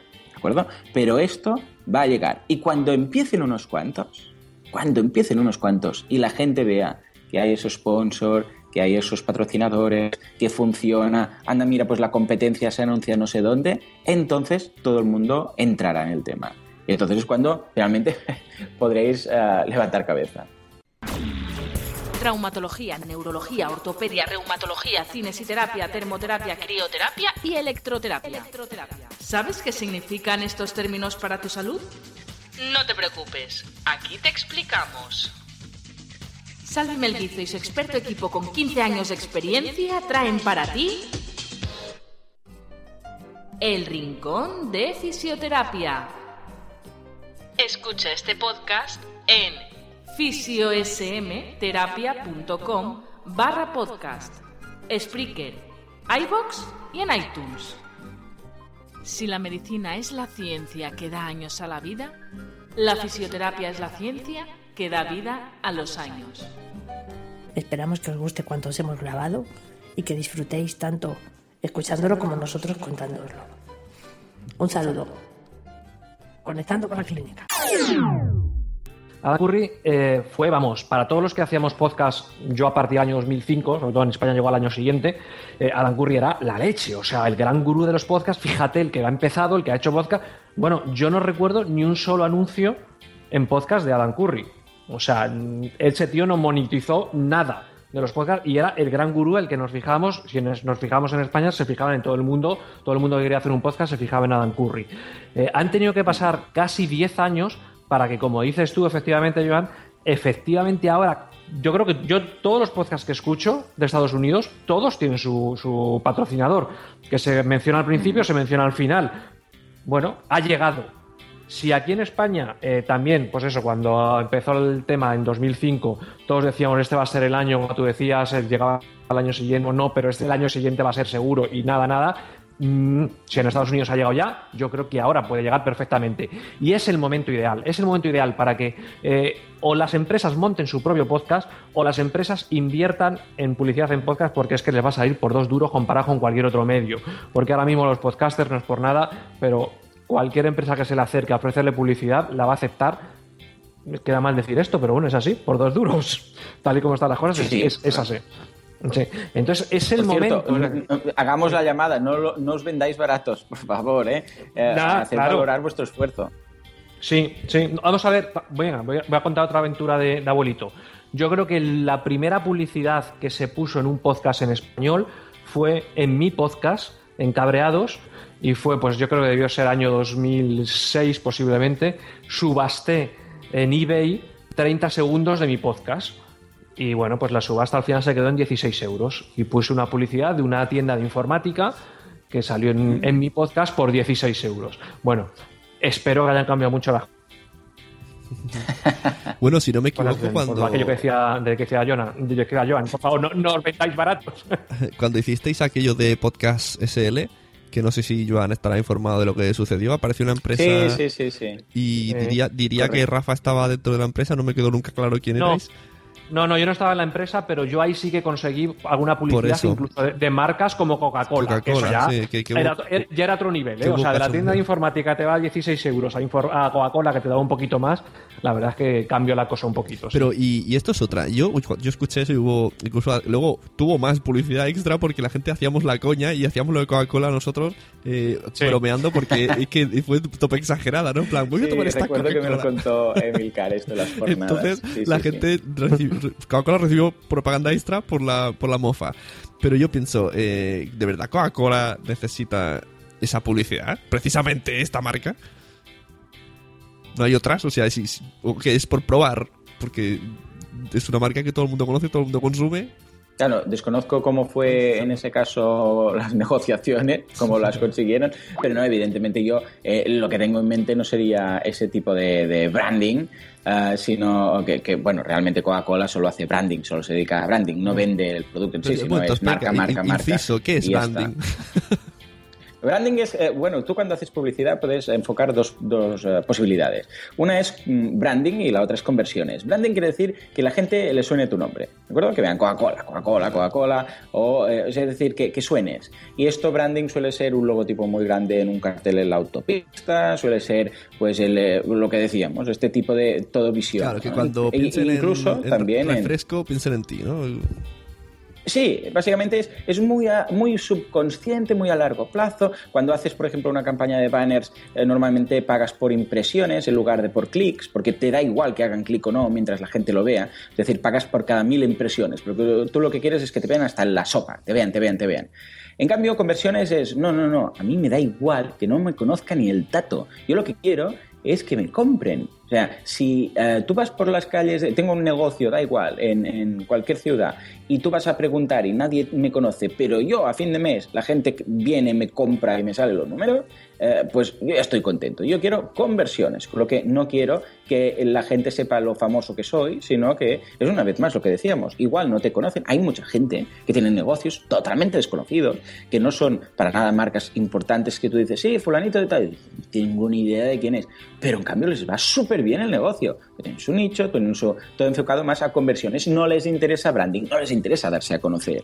En cambio el branding, pues sería eso. Grandes marcas como Coca-Cola, pues, eh, ya está, ya está todo en marcha. El tema es estar ahí para ir sonando y reforzando la marca una vez y otra y otra. Y yo creo que posiblemente aquí los podcasts sí que tengan un hándicap con respecto a las conversiones que ha dicho Joan. Y es que eh, una publicidad online que te pilla con el ordenador delante siempre puedes hacer clic y es más fácil que la conversión se haga en el momento. En un podcast es más complicado. Ahí sí que, bueno, pues para lo que es imagen de marca y todo mm, está muy bien, pero hay que reconocer que para la conversión, para el- esta conversión en caliente, eh, el podcast funciona bastante peor. Mm, Claro, no es, normalmente lo estás escuchando mientras estás conduciendo, mientras vas en el autobús, mientras estás haciendo footing, mientras, y ahí no puedes hacer clic, posiblemente una publicidad que hayas oído en ese momento eh, a la hora de la ver, ¿no? Eh, Eso hay que reconocerlo. Mm, Sí, yo creo que por eso eso es lo que se refería los de la empresa de publicidad que digo que dirían si la gente lo escucha haciendo cosas donde pero bueno, yo creo que a base de la repetición del mensaje, si, si una empresa de mensajería no para de, de anunciarse en un podcast, cuando pienses en mensajería te vendrá esta publicidad. También es verdad que eh, han cambiado un poco las cosas con respecto a lo que ocurría hace unos años. Es decir, hace unos años, efectivamente, es lo que yo, yo os decía, de que tú oías eh, una publicidad y no podías hacer clic porque no estabas delante del ordenador. Hoy en día, en, en el propio, a lo mejor es hablar un poquito a nivel técnico, pero en el propio feed RSS eh, van los enlaces que tú hayas podido poner en el post donde está embebido el MP3. Toma ya lo que acabo de decir, ¿no? Pero vamos, que es posible en la gran mayoría de los teléfonos móviles o reproductores MP3 que tenemos que veamos los enlaces y dado que en ese mismo reproductor, al ser un teléfono móvil o conexión a internet, etcétera, tenemos la posibilidad de navegar, haciendo clic en ese enlace directamente podemos navegar. Es decir, que ahí sí que han cambiado un poquito las cosas con respecto a hace unos años en los cuales tú ibas escuchando tu podcast en un iPod de los que no tenía ni conexión a internet ni nada. Madre y mía. pues sí, no, no podías hacer clic de ninguna manera, ¿no? Eso sí que ah, ahí hemos ganado un poquito con el Yo, tiempo. yo he descubierto hace poco cómo hacerlo con Pocket Cast. O sea, yo no lo sabía y me dijo el chico de Por qué Podcast. Dice, no, en la pantalla del, del Play que sale el logo gigante, giras a la derecha y entonces sale el- lo que el- lo las notas y ahí salían todo como un post de un blog. Y digo, anda, mira, esto no lo sabía yo. A mis años y todavía sin saber estas cosas. Imagínate lo usable que es, entonces, si no lo sabías, ¿no? Madre mía. No, pero en todo caso, sí que es cierto que ha mejorado mucho y vamos, eh, piensa que eh, muchos de los. eh, por cierto, es curioso el tema de la transparencia que tienen todos estos podcasts, porque la mayoría anuncian pues todos sus números, lo que sacan del podcast cada mes, etcétera. Hay algunos casos muy sonados, ¿no? Estilo Pat Flynn, etcétera. Pero bueno, el caso es que una gran parte es de afiliados. Eh, yo, ya sabéis que yo no hago tema afiliados porque soy consultor y quedaría un poco raro, pero en muchos casos es una posibilidad de monetización muy interesante. Y ojo, porque el, el afiliado precisamente requiere hacer un clic o requiere que eh, mencionar un cupón, es decir, pues introducir el cupón podcast tal, para después, eh, posteriormente, seguramente no es en ese momento en el cual estás paseando al perro en el gimnasio donde haga falta, eh, posteriormente lo, lo hagas cuando tengas conexión.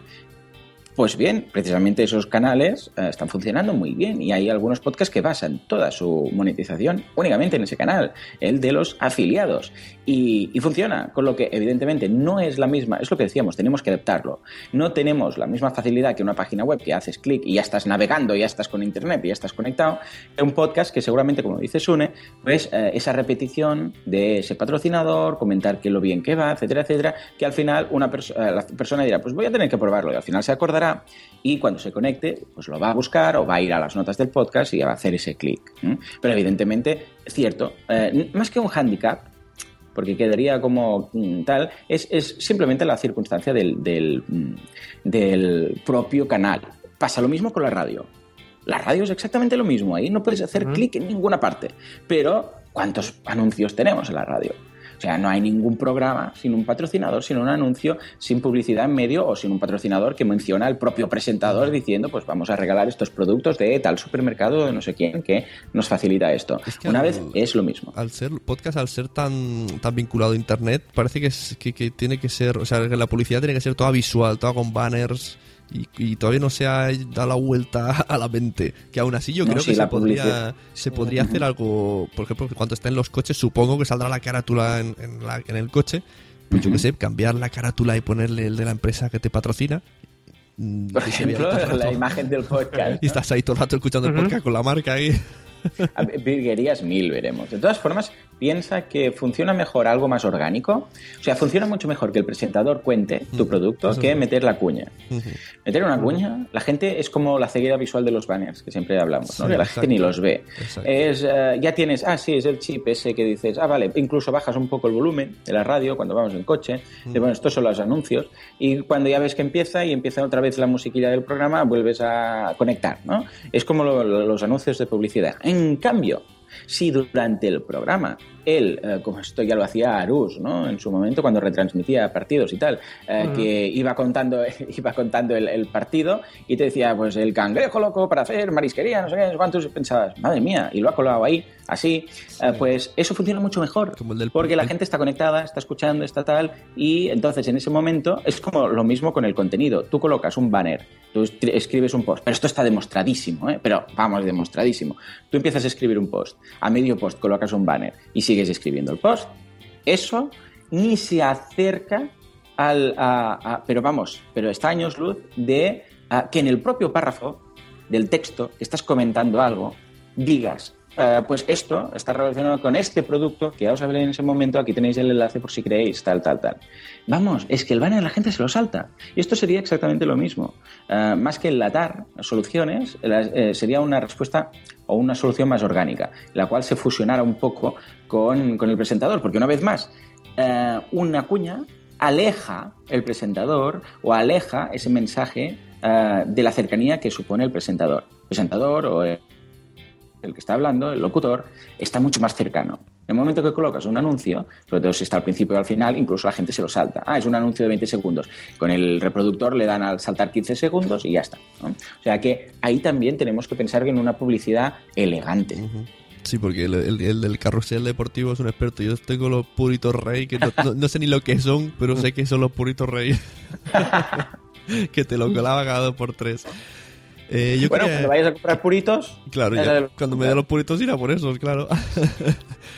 Eh, quería volver a lo de la noticia de Noruega, que esto de que se convertirá en digital audio broadcasting, pero esto que se, se supone que ya se da por supuesto de que Internet va a crecer de manera gigante y que todos vamos a tener cientos de gigas y que va, va a haber wifi gratis por la vida, porque si no, ¿cómo vas a escuchar la radio totalmente por Internet?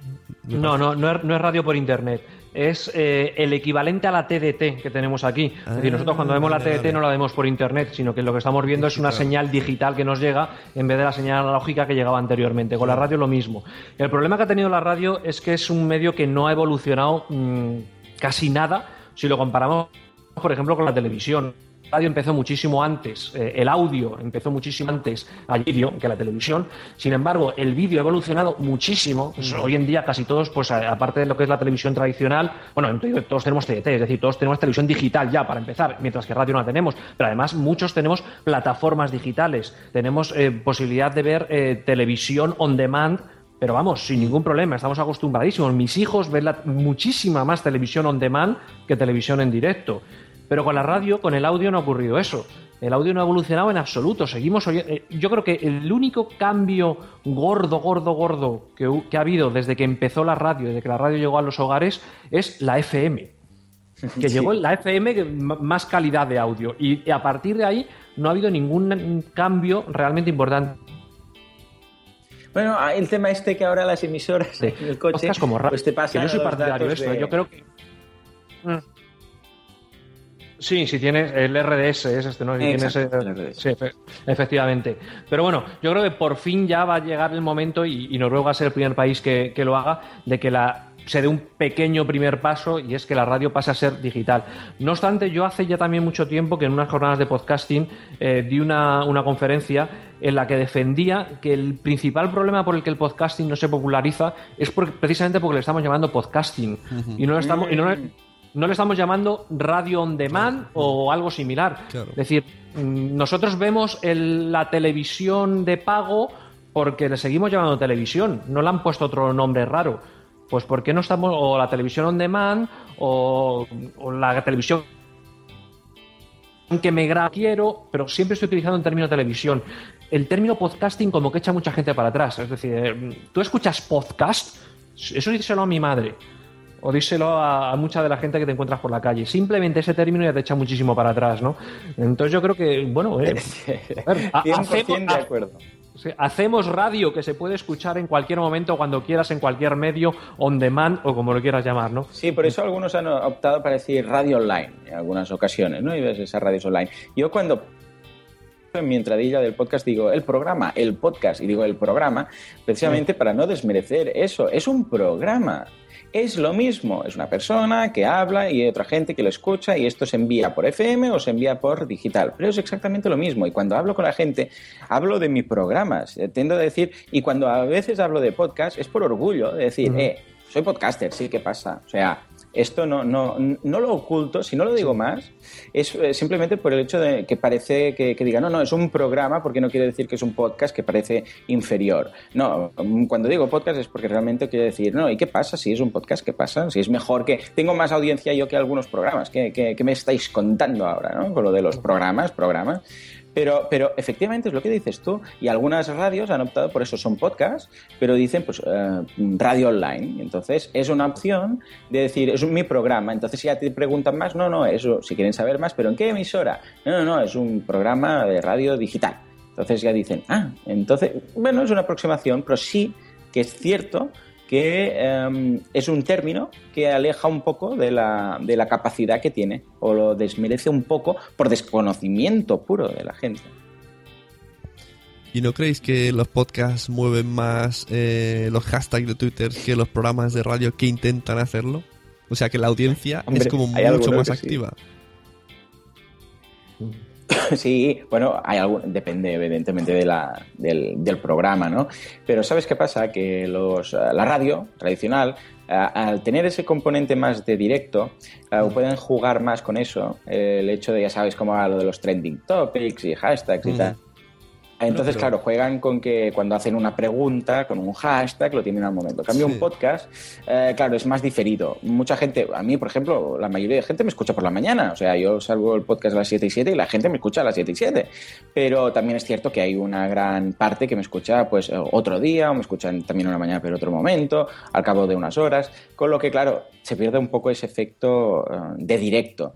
Pero claro, también es cierto que el que escucha podcast es bastante mm, tuitero, pero al menos eh, Pero ahora de redes también, sociales. también está Pero se, mucho... pierde, se pierde eso, pero se gana mucho, ¿eh?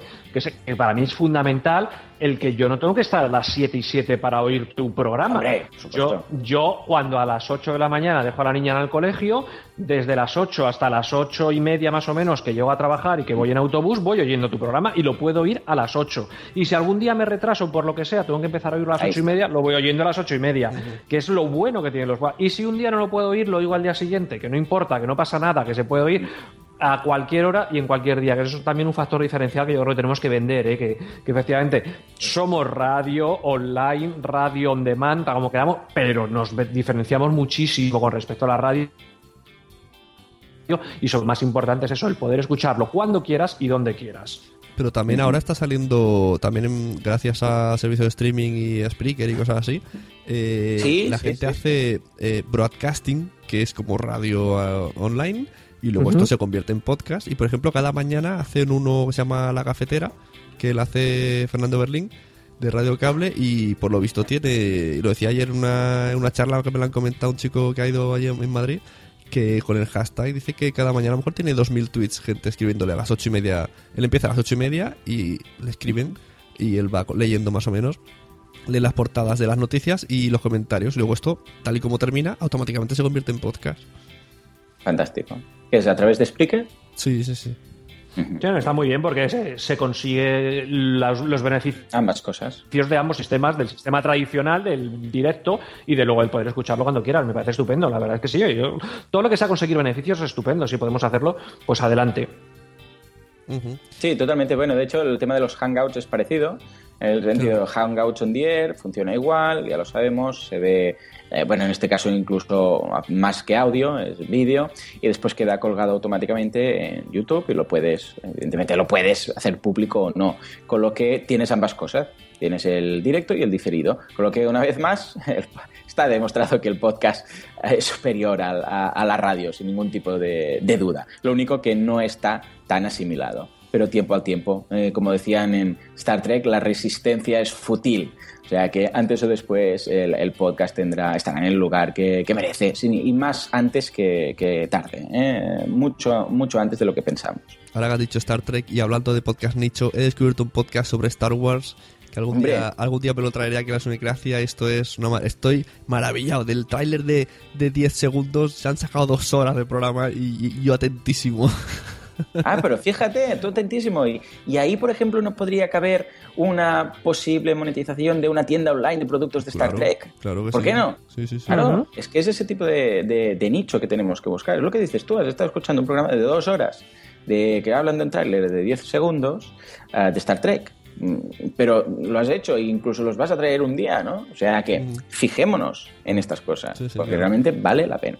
Bueno, a ver si eh, Beluda va evangelizando estas palabras que nos motiva a todos, pero Rafa sabe que esto de este este es el año del podcasting es una frase que parece una frase hecha.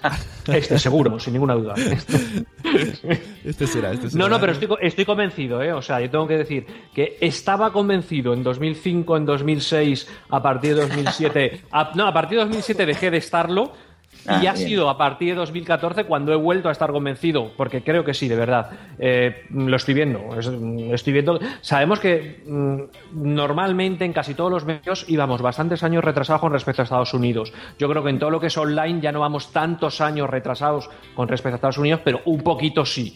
Con lo cual, si en 2014 ha sido el boom de los podcasts en Estados Unidos, 2015 lo va a ser aquí seguro, sin duda. Hombre, Vamos. se, se oyen muchas cosas, ¿no? Como entre los, las aplicaciones móviles en, en los coches, que no sé cómo lo harán, me parece todavía futurístico, pero esto ya está aquí.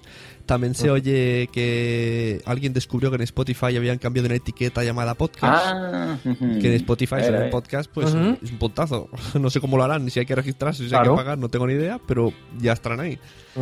Pues bueno, parece que van pa- apareciendo muchas cosillas. Así Sí, vamos, eh, los podcasts realmente eh, tuvieron un boom tremendo en el momento en que fue una chorrada, pero bueno, fue eh, Apple en iTunes metió la palabra podcast, metió el enlace ahí medio perdido. Pero hasta, hasta ese momento nadie sabía lo que era un podcast. De repente la gente empezó a comprarse reproductores MP3 iPods, que obligatoriamente tenían que utilizar el iTunes, se instalaron su iTunes, empezaron a ver, oye, pues sí, mira, hay canciones, tengo que pagar 99 centavos por cada una. no. Ah, mira, que hay una cosa gratis, ¿qué es esto? Podcast. Coño, pues ya está. A partir de ese momento la gente empezó a conocer lo que son los podcasts. Pues oye, si en Spotify ocurre algo parecido, seguro que también ayudará y mucho. Bueno. Y ahora está la aplicación, la aplicación podcast está ahí, que solo le falta que lo escuchéis, leñe.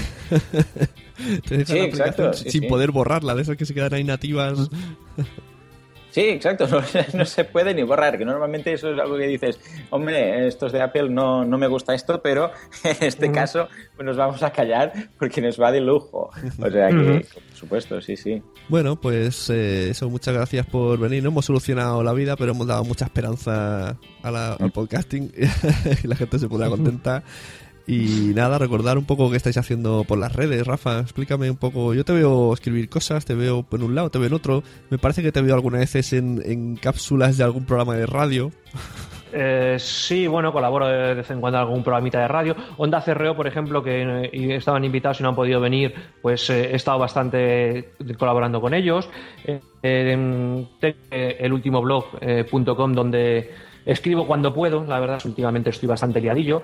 Y, y bueno, pues donde me van llamando, en algunos sitios colaboro, en otros no, he aprendido a decir que no, que es una cosa muy importante también, porque al principio colaboraba todo, en todos los sitios donde me llamaban y era, era tremendo. No, hay que, es muy importante saber decir que no también.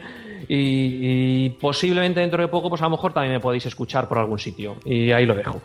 Perfecto, eso, perfecto. Siempre estamos dispuestos a escucharte, ya sea audios cortos, audios largos, audio de cabreo, audio sin cabreo, con No, lo- lo- lo- los cabreos yo creo que han pasado la historia ya, ¿no? Pero bueno, sí. Bueno, la gente lo reclama todavía. Hoy día, de hecho, hoy día tendría un éxito.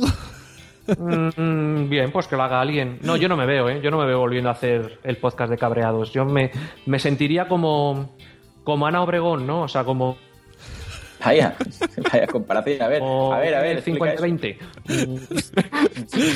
Vamos, que- no, pues eso, bueno, que cabreados ser un podcast, pues eso, muy divertido, el que yo me lo pasaba muy bien y hacía muchas locuras y muchas cosas, pero bueno, pues uno madura haciendo mayor y, y tienes, que, tienes que asumirlo, tienes que asumirlo. Entonces, el, bueno, el- el próximo podcast será Rafa y los siete.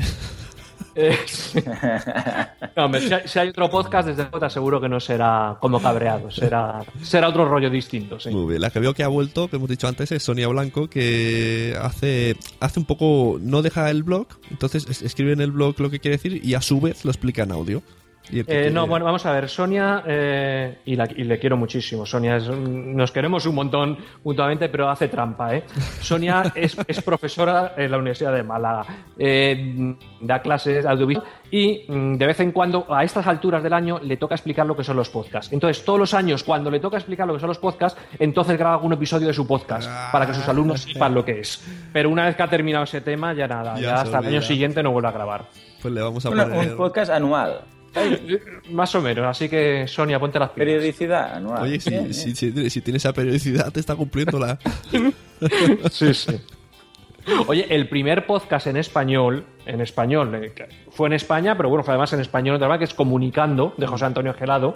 Eh, él llegó un momento en que dejó- dijo que eh, no grababa el podcast, pero que no lo había abandonado, que iba a grabarlo a la- eh, un episodio cada año.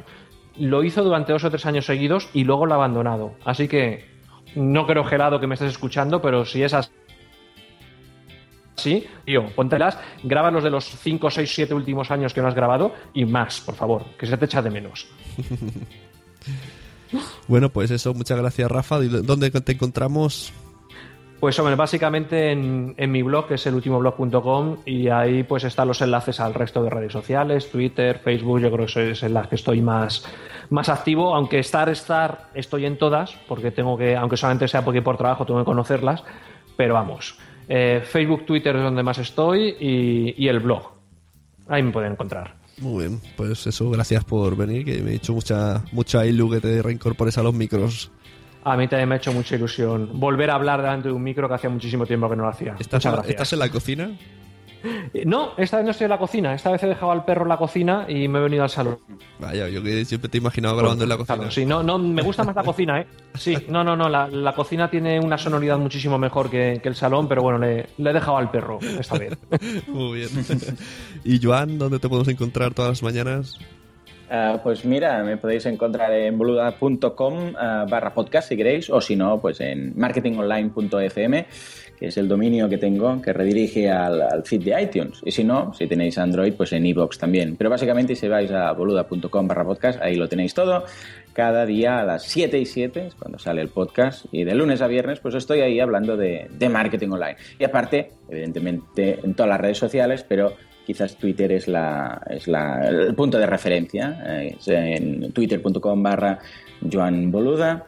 Y hablando en todas partes, porque este mes precisamente voy a estar, vamos, me voy a patear toda España. Voy a estar en todas partes, en, en Salamanca, en Sevilla, en, en eh, Marbella, madre mía. O sea que sí, igual, igual me encontráis incluso físicamente, eh, hablando, eso siempre, hablando mucho. El otro día me descubrí a mí mismo que, que cada vez que hablo de referencias de marketing y de monetizar, eh, toda, toda mi información viene de ti. Porque hay un chico, ¿vale? Que por cierto me ha dicho que le pase este audio, un saludo, que y además yo le dije, pues entrevístalo a Joan, y le da vergüenza, digo, bueno, que No, encantado, por supuesto. un chico que está Sí, haciendo un sí, trabajo final de carrera sobre podcast y sobre Ah, monetizar y tal, y contacto conmigo. Estuvimos a- anoche hablando. Y Ah, todos los ejemplos que yo le ponía siempre era la coletilla de esto lo escuché una vez que lo dijo boluda. Y al final digo, "To- todo lo que sé es porque lo he escuchado. es mi máxima referencia en el tema. Sí, sí, sí, no, Así y que, estás bueno. muy atento porque alguna vez que que he soltado alguna perla rara, que me he equivocado en alguna frase, después apareces en Twitter, eh, ¿qué fue? eh? Del dicho al hecho hay un trecho, algo raro dije, y ahí estabas tú en Twitter para recordarme la frase correcta, ¿no? Y pensé, míralo, él cómo está ahí, contacto, o sea, está ahí al acecho, está ahí al acecho. Bueno, o sea que muchas gracias. Tampoco soy mega fiel de los audios porque soy un poco. Yo digo que soy un prostituto de los podcasts. A veces me emociono con uno, estoy de un mes ahí a saco y luego digo, ahora por otro. Pero eso me pasa con las series, yo dejé perdidos. Sí, y bueno, cierto. de- es lo que se dice, demasiado sobreinformación tenemos. Así que primero os dejo un poco abandonados, luego os echo de menos, luego vuelvo a escuchar y así es, así voy yo. Así que bueno, igualmente gracias por estar aquí. Esperamos que a la gente le haya gustado la charla. Tendría que haber venido también otra persona, pero bueno, la traeremos aparte individualmente y le saludamos desde aquí. Y muchas gracias a los dos por haber venido. La Sune, gracias. Un placer. Nada, muchas gracias a ti. Venga, hasta luego. Puedes encontrar la Sunecracia en iVoox, Spreaker, iTunes, Facebook, Twitter o suscribirte mediante el feed de FeedPress. A lot can happen in the next three years. Like a chatbot may be your new best friend. But what won't change? Needing health insurance. United Healthcare Tri Term Medical Plans are available for these changing times. Underwritten by Golden Rule Insurance Company, they offer budget friendly, flexible coverage for people who are in between jobs or missed open enrollment. The plans last nearly three years in some states, with access to a nationwide network of doctors and hospitals. So, for whatever tomorrow brings, United Healthcare Tri Term Medical Plans may be for you. Learn more at uh1.com. Hey, it's Paige DeSorbo from Giggly Squad. High quality fashion without the price tag. Say hello to Quince. I'm snagging high-end essentials like cozy cashmere sweaters, sleek leather jackets, fine jewelry, and so much more. With Quince being 50 to 80% less than similar brands. And they partner with factories that prioritize safe, ethical, and responsible manufacturing. I love that. Luxury quality within reach. Go to quince.com slash style to get free shipping and 365 day returns on your next order. Quince.com slash style. Mom deserves the best, and there's no better place to shop for Mother's Day than Whole Foods Market. They're your destination for unbeatable savings, from premium gifts to show-stopping flowers and irresistible desserts. Start by saving 33% with Prime on all body care and candles. Then get a 15-stem bunch of tulips for just $9.99 each with Prime. Round out Mom's menu with festive rosé, irresistible berry chantilly cake, and more special treats. Come celebrate Mother's Day at Whole Foods Market. Muchas gracias por haber estado aquí todo este tiempo con la de cosas que tenemos que hacer hoy día y todo el estado escuchando. Muchas gracias. Si en todo este rato en algún momento se te ha pasado por la cabeza que podría ayudarte a tener o mejorar tu podcast, entra en cualquiera de mis webs. En todas están todos los servicios. Quiero ser podcaster.com, sunepod.com y nacionpodcast.com. Comparte todos los episodios que te gusten porque a todo el mundo le gustan los podcasts, pero todavía no lo saben. Ostras, esta frase la llevo diciendo 10 años, ¿eh?